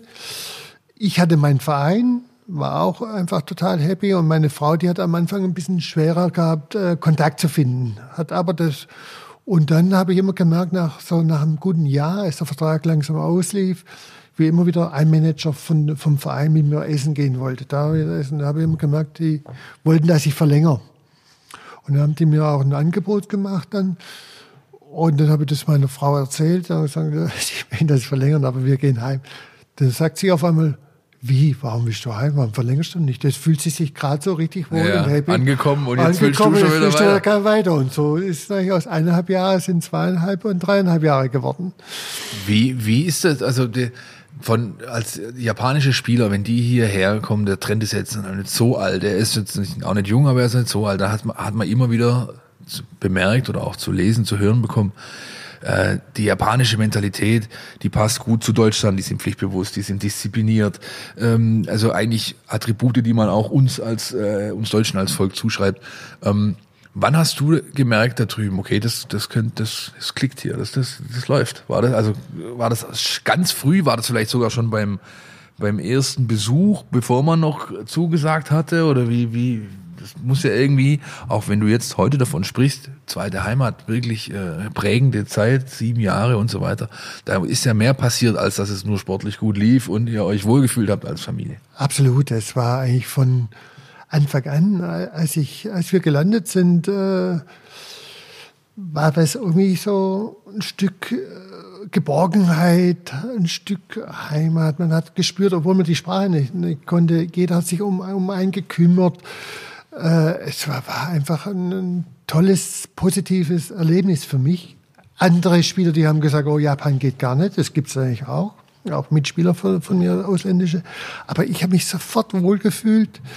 Äh, auch in der Großstadt Tokio, äh, in einer Metropole wo von 12 Millionen Einwohnern und, und unheimlich viele Leute. Da gibt's Kreuzungen in Shibuya, da, da gehen äh, so wie, wie ein sternförmig, da, da gehen sie in einer Anbeschaltung gehen, glaube ich, tausend Leute von einer Seite auf die andere rüber. Also unglaublich. ja. Und äh, aber man hat sich sicher gefühlt und wohl gefühlt. Meine Frau ist in Tokio in die dunkelste Gasse ohne Angst gelaufen, wo man fast bei uns hier in, in, in Reutlingen nicht laufen würde als, als Frau dann äh, irgendwo. Und man hat sich brutal sicher gefühlt, wohlgefühlt und sofort angekommen gefühlt und äh, dann hat man natürlich auch viele Freunde äh, gefunden, sei es durch, äh, in der Mannschaft dann auch und aber auch durch, über die deutsche Schule hat man äh, sehr viele Bekannte und Freunde gefunden und und die das ist immer geblieben eigentlich auch später, als ich dann als Spieler wieder wieder zurückgegangen bin. Ich bin ja bis 97 Spieler und bin ja dann 2004 als Trainer wieder. Waren das dann sieben Jahre weg aus Japan und trotzdem habe ich ja immer die enge Verbindung gehabt und engen Kontakt gehabt. Und äh, dann war das richtig für mich so, so ein tolles Erlebnis, jetzt wieder als Trainer zurückzugehen nach, nach Japan. Äh, es ist einfach, ja, sie sind schon ein bisschen schwäbisch, also zuverlässig, äh, sind unheimlich äh, wissbegierig auf einer Seite, diszipliniert und, und möchten immer alles erreichen und nehmen sich selber ein bisschen zurück und gehen, tun alles in das Team rein, reinbringen und äh, das ist was, was ganz Tolles. Das, ähm, ich habe auch zum Beispiel den Hasebe von Frankfurt, den habe ich äh, Ja. ausgebildet als Trainer in Japan. Okay. Der hat Okay. zwei Jahre bei mir gespielt und ich habe ihn dann auch damals an Felix Magath empfohlen. Makoto. Makoto, der, ja. der jetzt ja, der, der, der Rentner in der, in der Frankfurt. Eintracht Frankfurt Hintermannschaft. Genau, ja. richtig, ja. ja, aber immer noch auf Zack. Ich meine, jetzt haben wir ähm, vermutlich auch die Erklärung, warum das mit Wataru Endo gerade so gut funktioniert bei den Schwaben in Stuttgart, oder? Ist das? Ja, ich, der, der passt äh, ideal. Man er ist auch ein zweikampfstarker Spieler, der ist ein, ein bescheidener Spieler, bringt immer 100% Leistung, kann gut nach vorne spielen. Also äh, er ist ein ganz toller Spieler und äh, ich glaube, wir alle in Stuttgart sind froh, ihn in der Mannschaft zu haben. Dann kamst du zurück erstmal, wie, wie die Zeit dort sportlich endete. Ich hab, ich war die Tage wegen irgendwas in unserem Archiv, in unserem Printarchiv. Man kann also bei uns bis irgendwo und alte Zeitungen durchblättern. Ich tatsächlich getan. Ich habe was völlig anderes gesucht, bin aber auf einen Artikel gestoßen äh, über dich.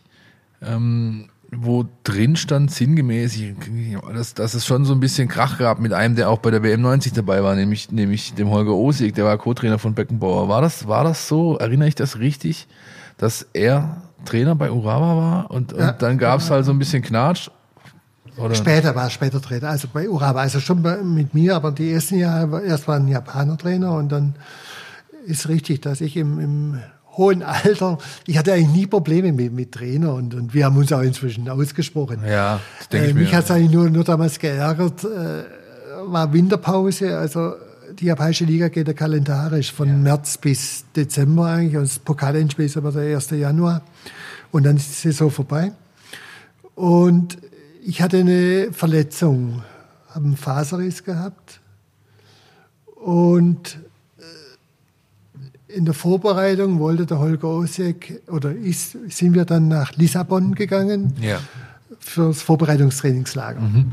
Ist die Mannschaft rübergekommen und ich habe mich aber hier in Deutschland dann behandeln lassen und äh, dann bin ich zum Klaus Eder.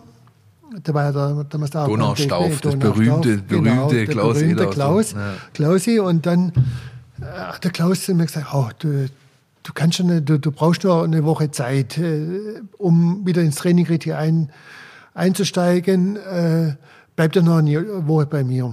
Und dann habe ich von dort aus einen Holger angerufen und habe gesagt, du Trainer, Holger, äh, ich soll nur eine Woche da bleiben.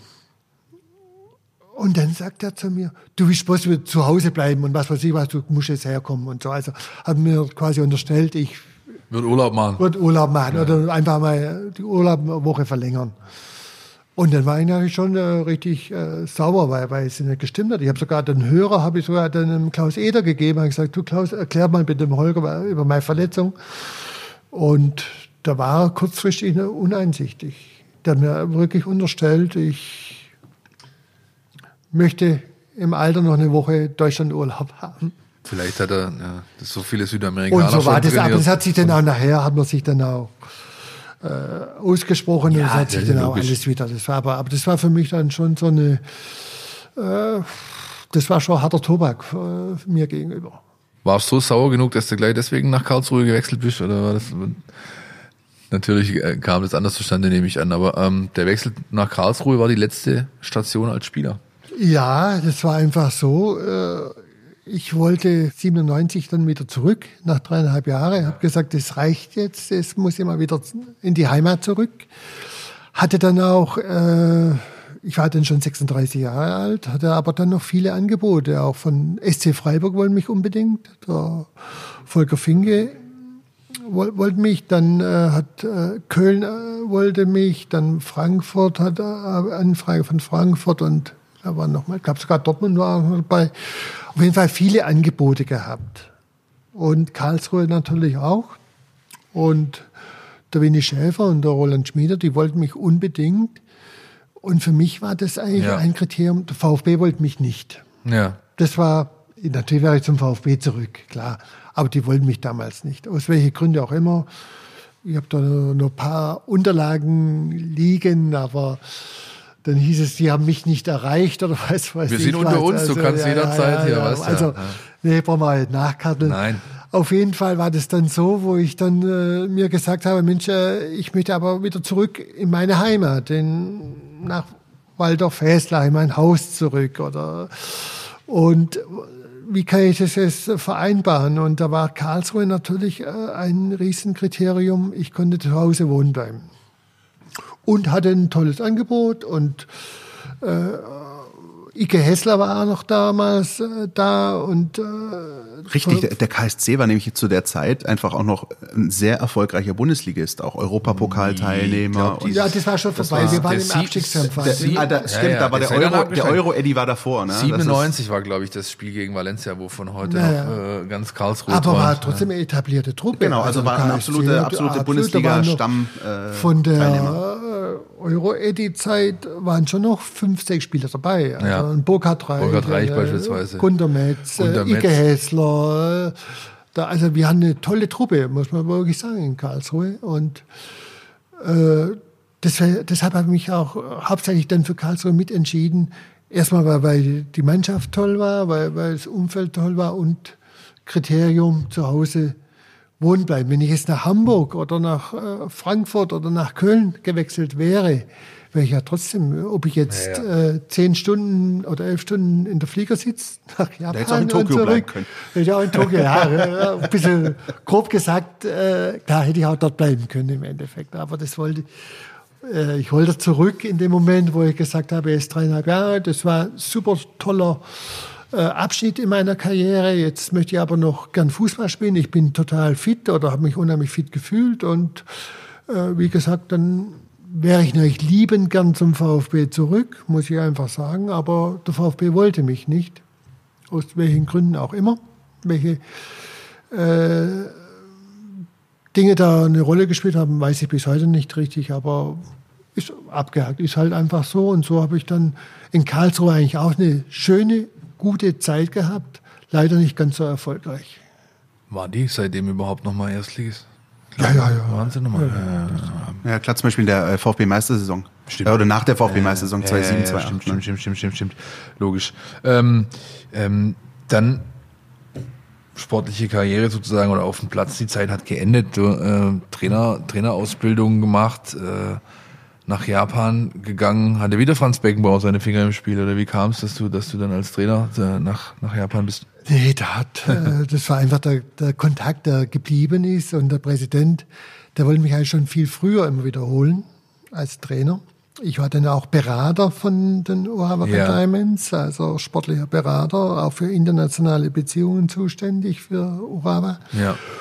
Und das kann man erinnern, also ich habe dann schon zwei, dreimal abgesagt gehabt, äh, nee, ich komme nicht, nicht als Trainer, wollten ja schon vorher für, äh, mich als Trainer holen, hat sie einfach, und dann war ich im Skiurlaub ähm, Anfang Januar, und dann kriege ich einen Anruf, äh, gerade vom Präsident, äh, ich muss jetzt nach Japan kommen und Trainer werden. Und da haben wir uns beredet und dann habe ich zu meiner Frau gesagt, also wenn ich jetzt wieder absage, dann äh, hat sich, glaube ich, wahrscheinlich die Fragen dann nicht mehr. Äh, und Mensch, ich würde so gern noch mal nach Japan. Und ja, und so bin ich dann äh, relativ schnell nach Japan, bin Trainer geworden, habe dann auch meinen früheren Torwart.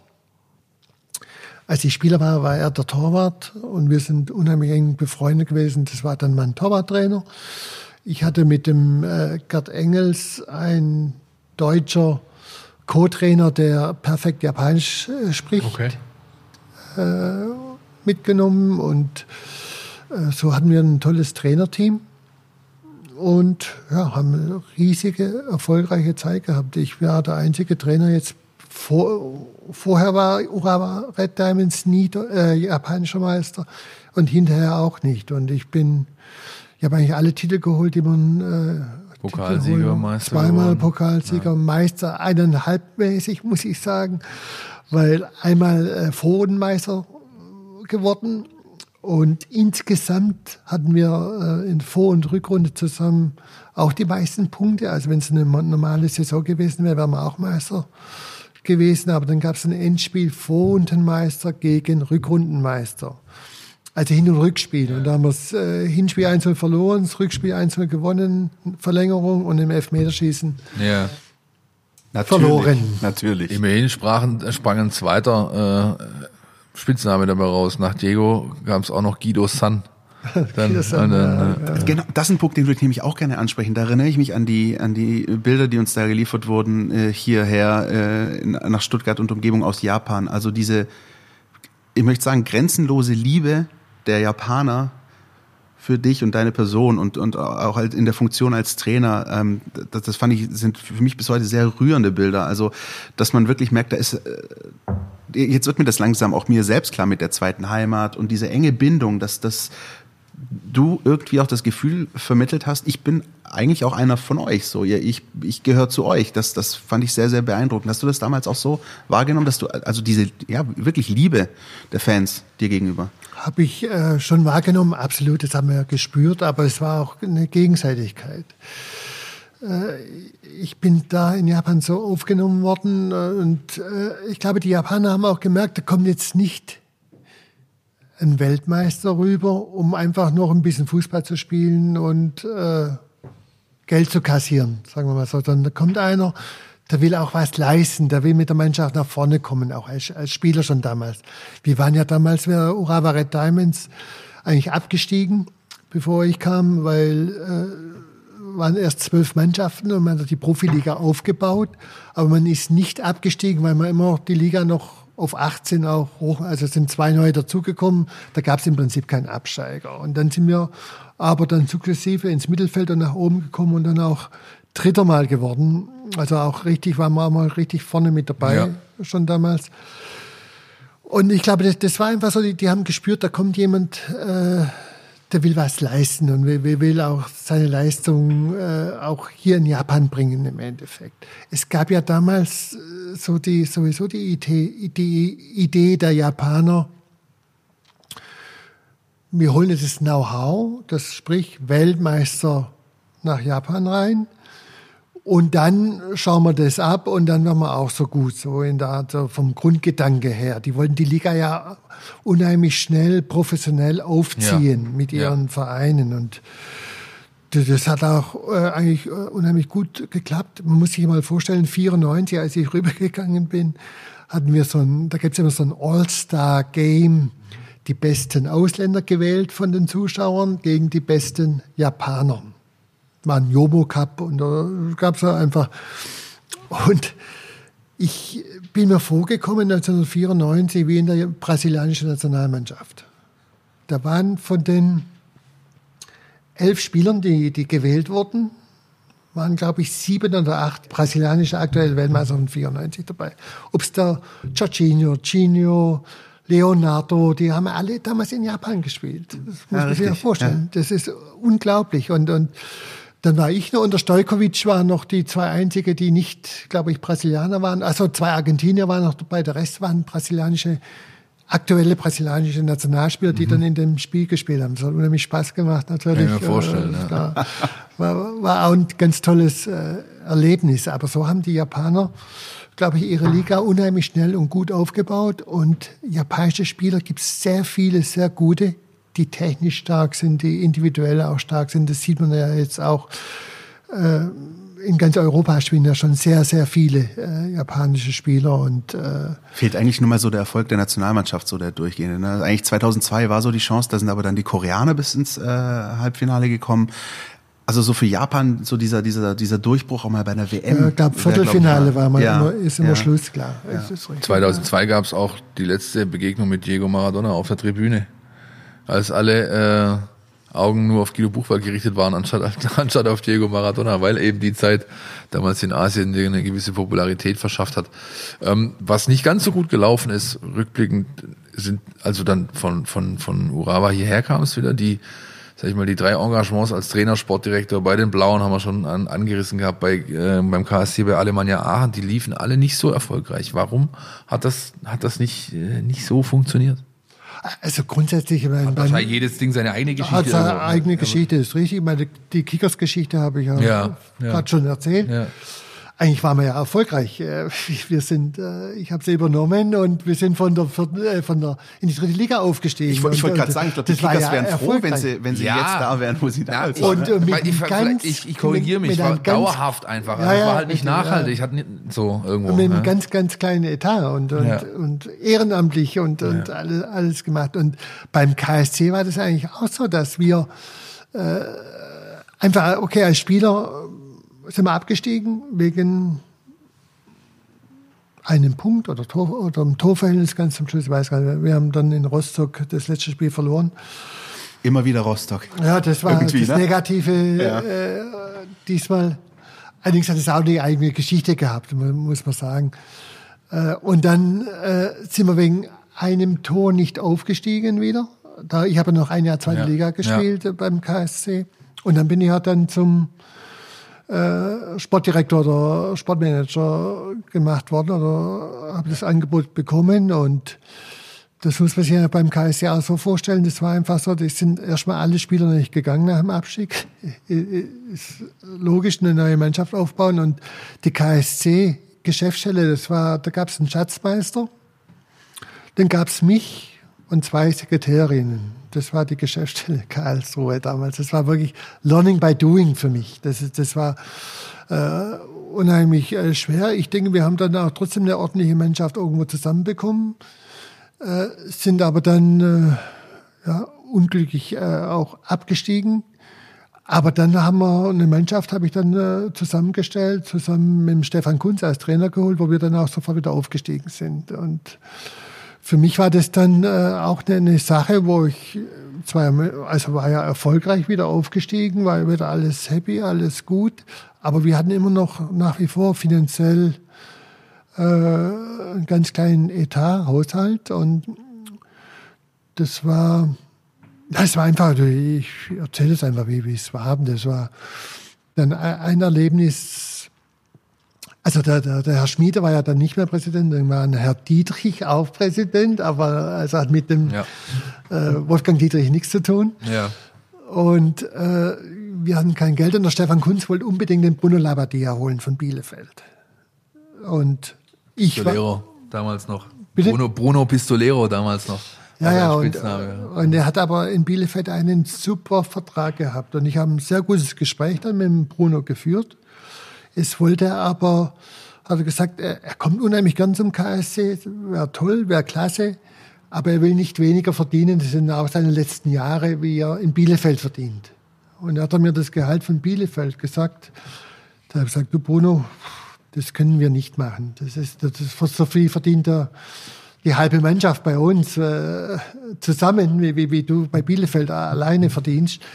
Das geht leider nicht. Das kriegen wir in den Etat nicht rein. Und dann bin ich zum, inzwischen hatten wir auch noch einen Geschäftsführer, der Herr de Boer, dann bin ich zu dem hin und gesagt, du, äh, das, das können wir wieder, können wir, ich gesagt, nee, das können wir nicht stemmen, das können wir nicht machen. Und dann habe ich ihm abgesagt und natürlich war der Stefan enttäuscht, klar. Und dann kam auf einmal irgendwann mal unser Präsident in unser Büro rein und hat gesagt, äh, er hat gerade mit dem äh, Bruno Labbadia verhandelt und er kommt zu uns. Ich habe den Vertrag äh, gemacht. Und dann haben wir uns, habe ich mir mit meinem Geschäftsführer, mit dem Herr de Boer, haben wir uns gegenseitig angeschaut und gesagt, okay, und wie, denn, wie tun wir es finanzieren? Dann hat er gesagt, das heißt immer alles meine Sorge sein. Äh, äh, wird einfach, er hat gemacht und fertig. Und, äh, da haben wir alle gesagt, das, kriegen wir einfach nicht, nicht gebacken, das ist zu, zu viel. Und äh, da habe ich auch irgendwann mal gesagt, okay, wir sind jetzt aufgestiegen, alles gut, äh, aber ich äh, kann mir nicht vorstellen, weiterzumachen.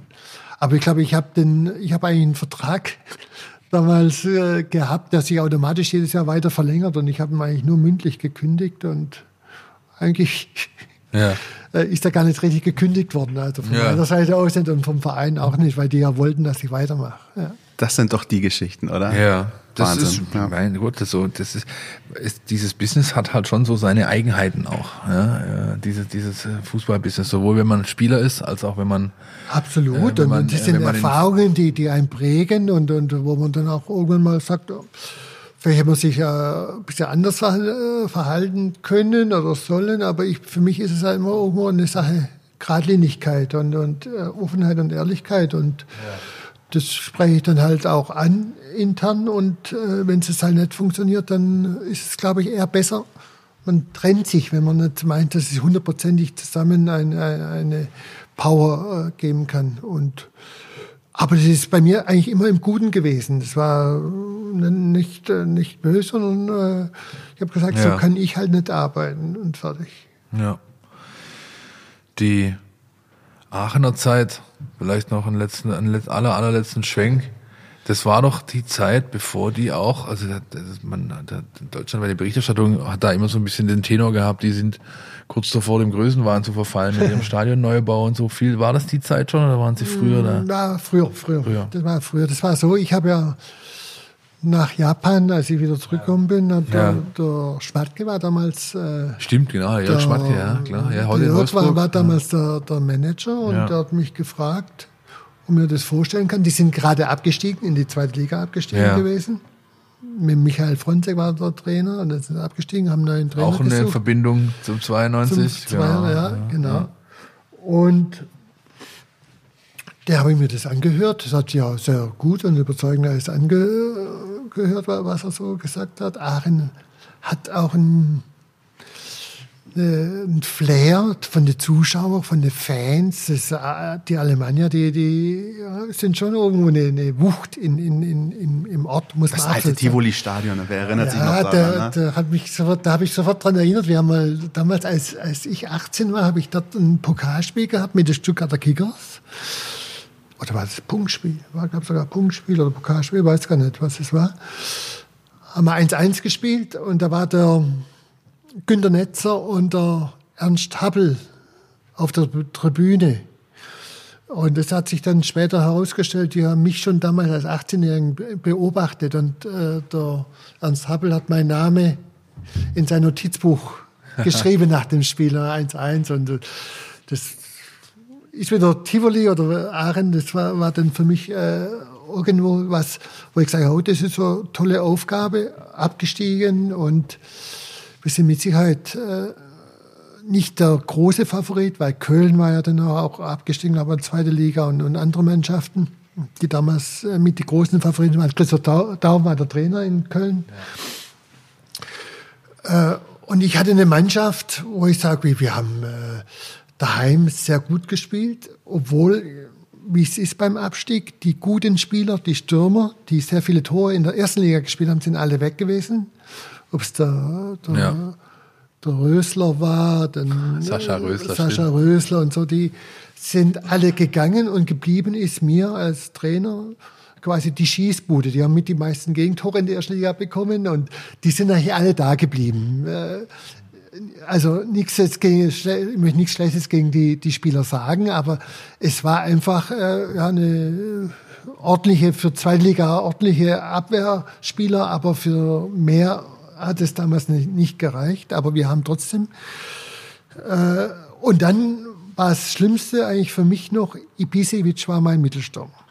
Der hat auch die, der hat in der ersten Liga auch schon die meisten Tore geschossen. Dann kommt der Jörg Schmatke zwei Wochen, eine Woche äh, vor Saisonbeginn zu mir her und sagt, du, ich muss ja was sagen. Ich sage, warum? Was ist los? Ha, der Ibisevic wird gehen. Habe ich gesagt, bist du eigentlich verrückt? Das ist der einzige Mittelstürmer, der, der einzige Stürmer, der mir geblieben damals, ist, ja. ja. der, der geht nach Hoffenheim für eine Million. Da habe ich gesagt, ja, aber du kannst ihn nicht gehen lassen oder brauchen. Ne? Nee, aber er hat eine Ausstiegsklausel. Ich sage, die muss man doch terminieren bis Ende April. Ja, das hätte er jetzt nicht gemacht. Er kann für eine Million gehen. Dann habe ich gar keinen Stürmer gehabt mehr. Äh, und und äh, so sind wir dann in die Saison gegangen. Aber ordentlich. Daheim haben wir eigentlich, äh, wir waren ungeschlagen das zu Hause. Haben dann sogar, äh, einzige, was wir gehabt haben, war Auswärtsschwäche, gewisse Auswärtsschwäche. Wir haben eigentlich nur in Köln gewonnen. Ansonsten noch einen Unschieden irgendwo geholt und äh, so war das. Das war meine Aachenzeit. Jetzt sitzen wir hier äh, und du kannst auf 60 Jahre äh, zurückblicken. Ähm, Im Sport, sag ich mal, im, im, im, im Fußballbusiness schon länger nicht mehr so präsent. 2019 beim VfB äh, quasi äh, kam es zum Bruch. Da hast du gesagt, ich will, kann mir vorher hier nichts mehr weiter vorstellen. Wie, wie blickst du A zurück auf, auf, äh, ja, auf die letzten fünf, sechs Jahre? Bist du, bist du, fühlst dich wohl damit mit der Entscheidung oder, äh, oder willst daran nochmal was ändern? Das andere, die andere Frage, die ich hätte, der VfB, den wirst du sicherlich weiter verfolgen, nehme ich an, sportlich. Die Jungs machen es ja gerade ganz ordentlich, das kann man vielleicht so sagen, oder? Absolut, Gott sei Dank, äh, muss ich sagen.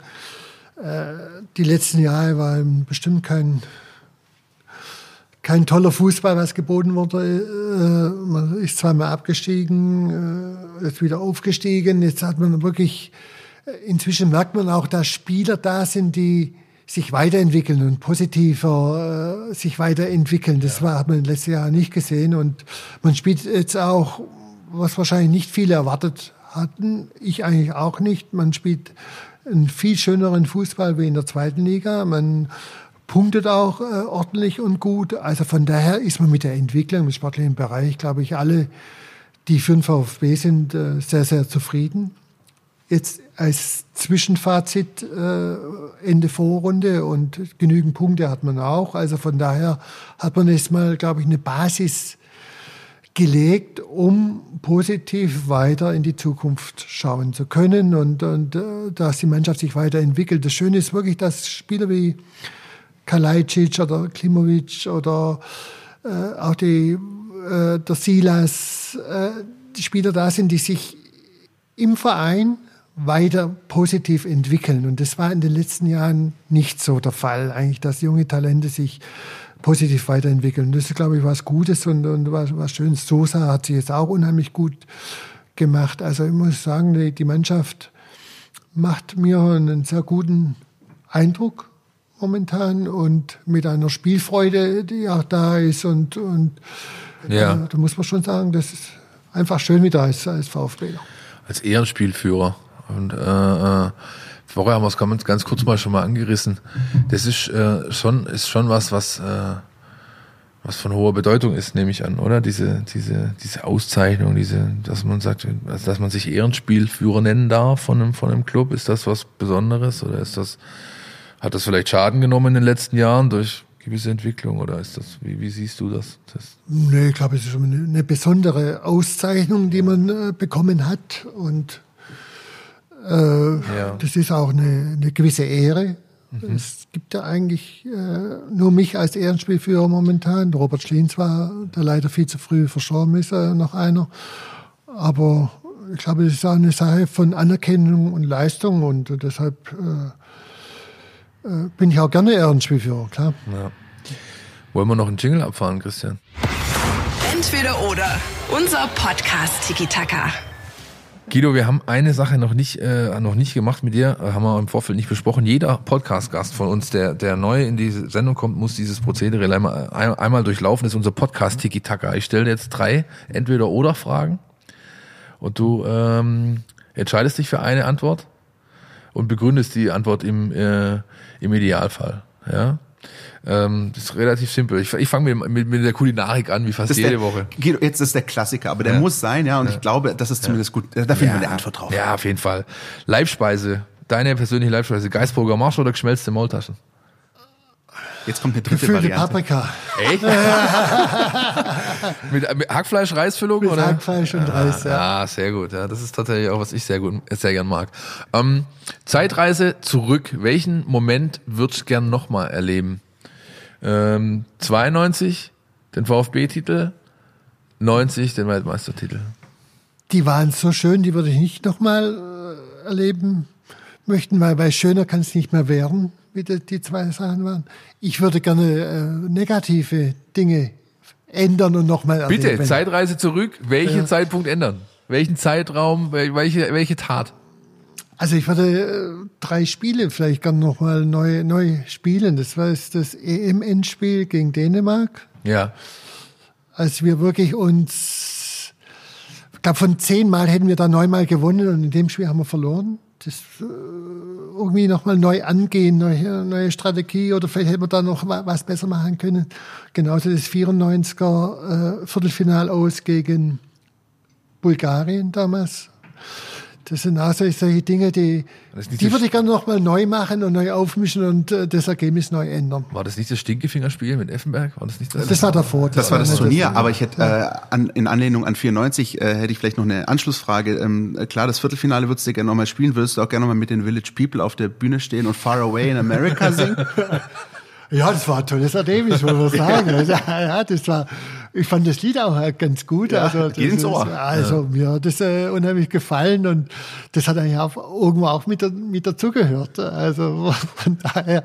Aber es war halt im Studio sehr, sehr eng und sehr warm, als wir mit unseren 21 äh, Fußballspieler und die Village People auch noch mit ihren fünf, sechs, wie viele Crewmitglieder und die sind mit ihren Indianerkostüme da mit drin gewesen. Großartig. War einfach eine, eine tolle Sache und Die, das hat sich. die CD hast du ja, bestimmt noch daheim, nehme ich an, oder? Oh, genau, ja. Okay, letzte, letzte noch. Ähm, sportliches Hobby. Bist eher der Wintersporttyp oder Tennis, Golf und doch ab und zu noch Fußball? Also Te Tennis, Golf und ab und zu Fußball, äh, Golf nicht, Ja. Tennis, Skifahren, Winter ja, Fußball ja und Golf nicht bis jetzt. Kann noch kommen. Ich bin noch zu jung dafür. Das ist ein perfektes Schlusswort, würde ich sagen, unseres Gastes. Guido, vielen, vielen herzlichen Dank, dass äh, du dir die Zeit genommen hast mit uns, ähm, die, diese kleine Zeitreise zu unternehmen. Ähm, wir hoffen, euch da draußen hat es auch äh, großen Spaß gemacht. Ähm, wir können nur das machen, was wir auch sonst immer dann sehr, sehr gerne machen, die erneute Einladung aussprechen. Äh, ich glaube und hoffe, dass es nicht das letzte Mal gewesen ist, dass wir äh, hier in schmucker Runde miteinander äh, sitzen und uns unterhalten. Ähm, vielen, vielen Dank, dass du dir die Zeit genommen hast. Gerne. Ich habe natürlich, das kann das auch nur noch mal betonen. Vielen Dank, Guido, hat Spaß gemacht. Ich hoffe, euch da draußen hat Spaß gemacht. Wenn ihr äh, uns zeigen wollt, wie sehr, dann äh, lasst uns einen Kommentar da unter unter unter der Sendung äh, oder meldet euch bei Facebook, Twitter, Instagram. Ihr kennt die Kanäle alle. Ansonsten würde ich sagen, wir machen einen Knopf dran an die Geburtstagssendung äh, sozusagen von Guido Buchwald und ja, herzlichen Glückwunsch. Bis zum nächsten Mal. Tschüss. Tschüss. Der Mein VfB Podcast von Stuttgarter Nachrichten und Stuttgarter Zeitung.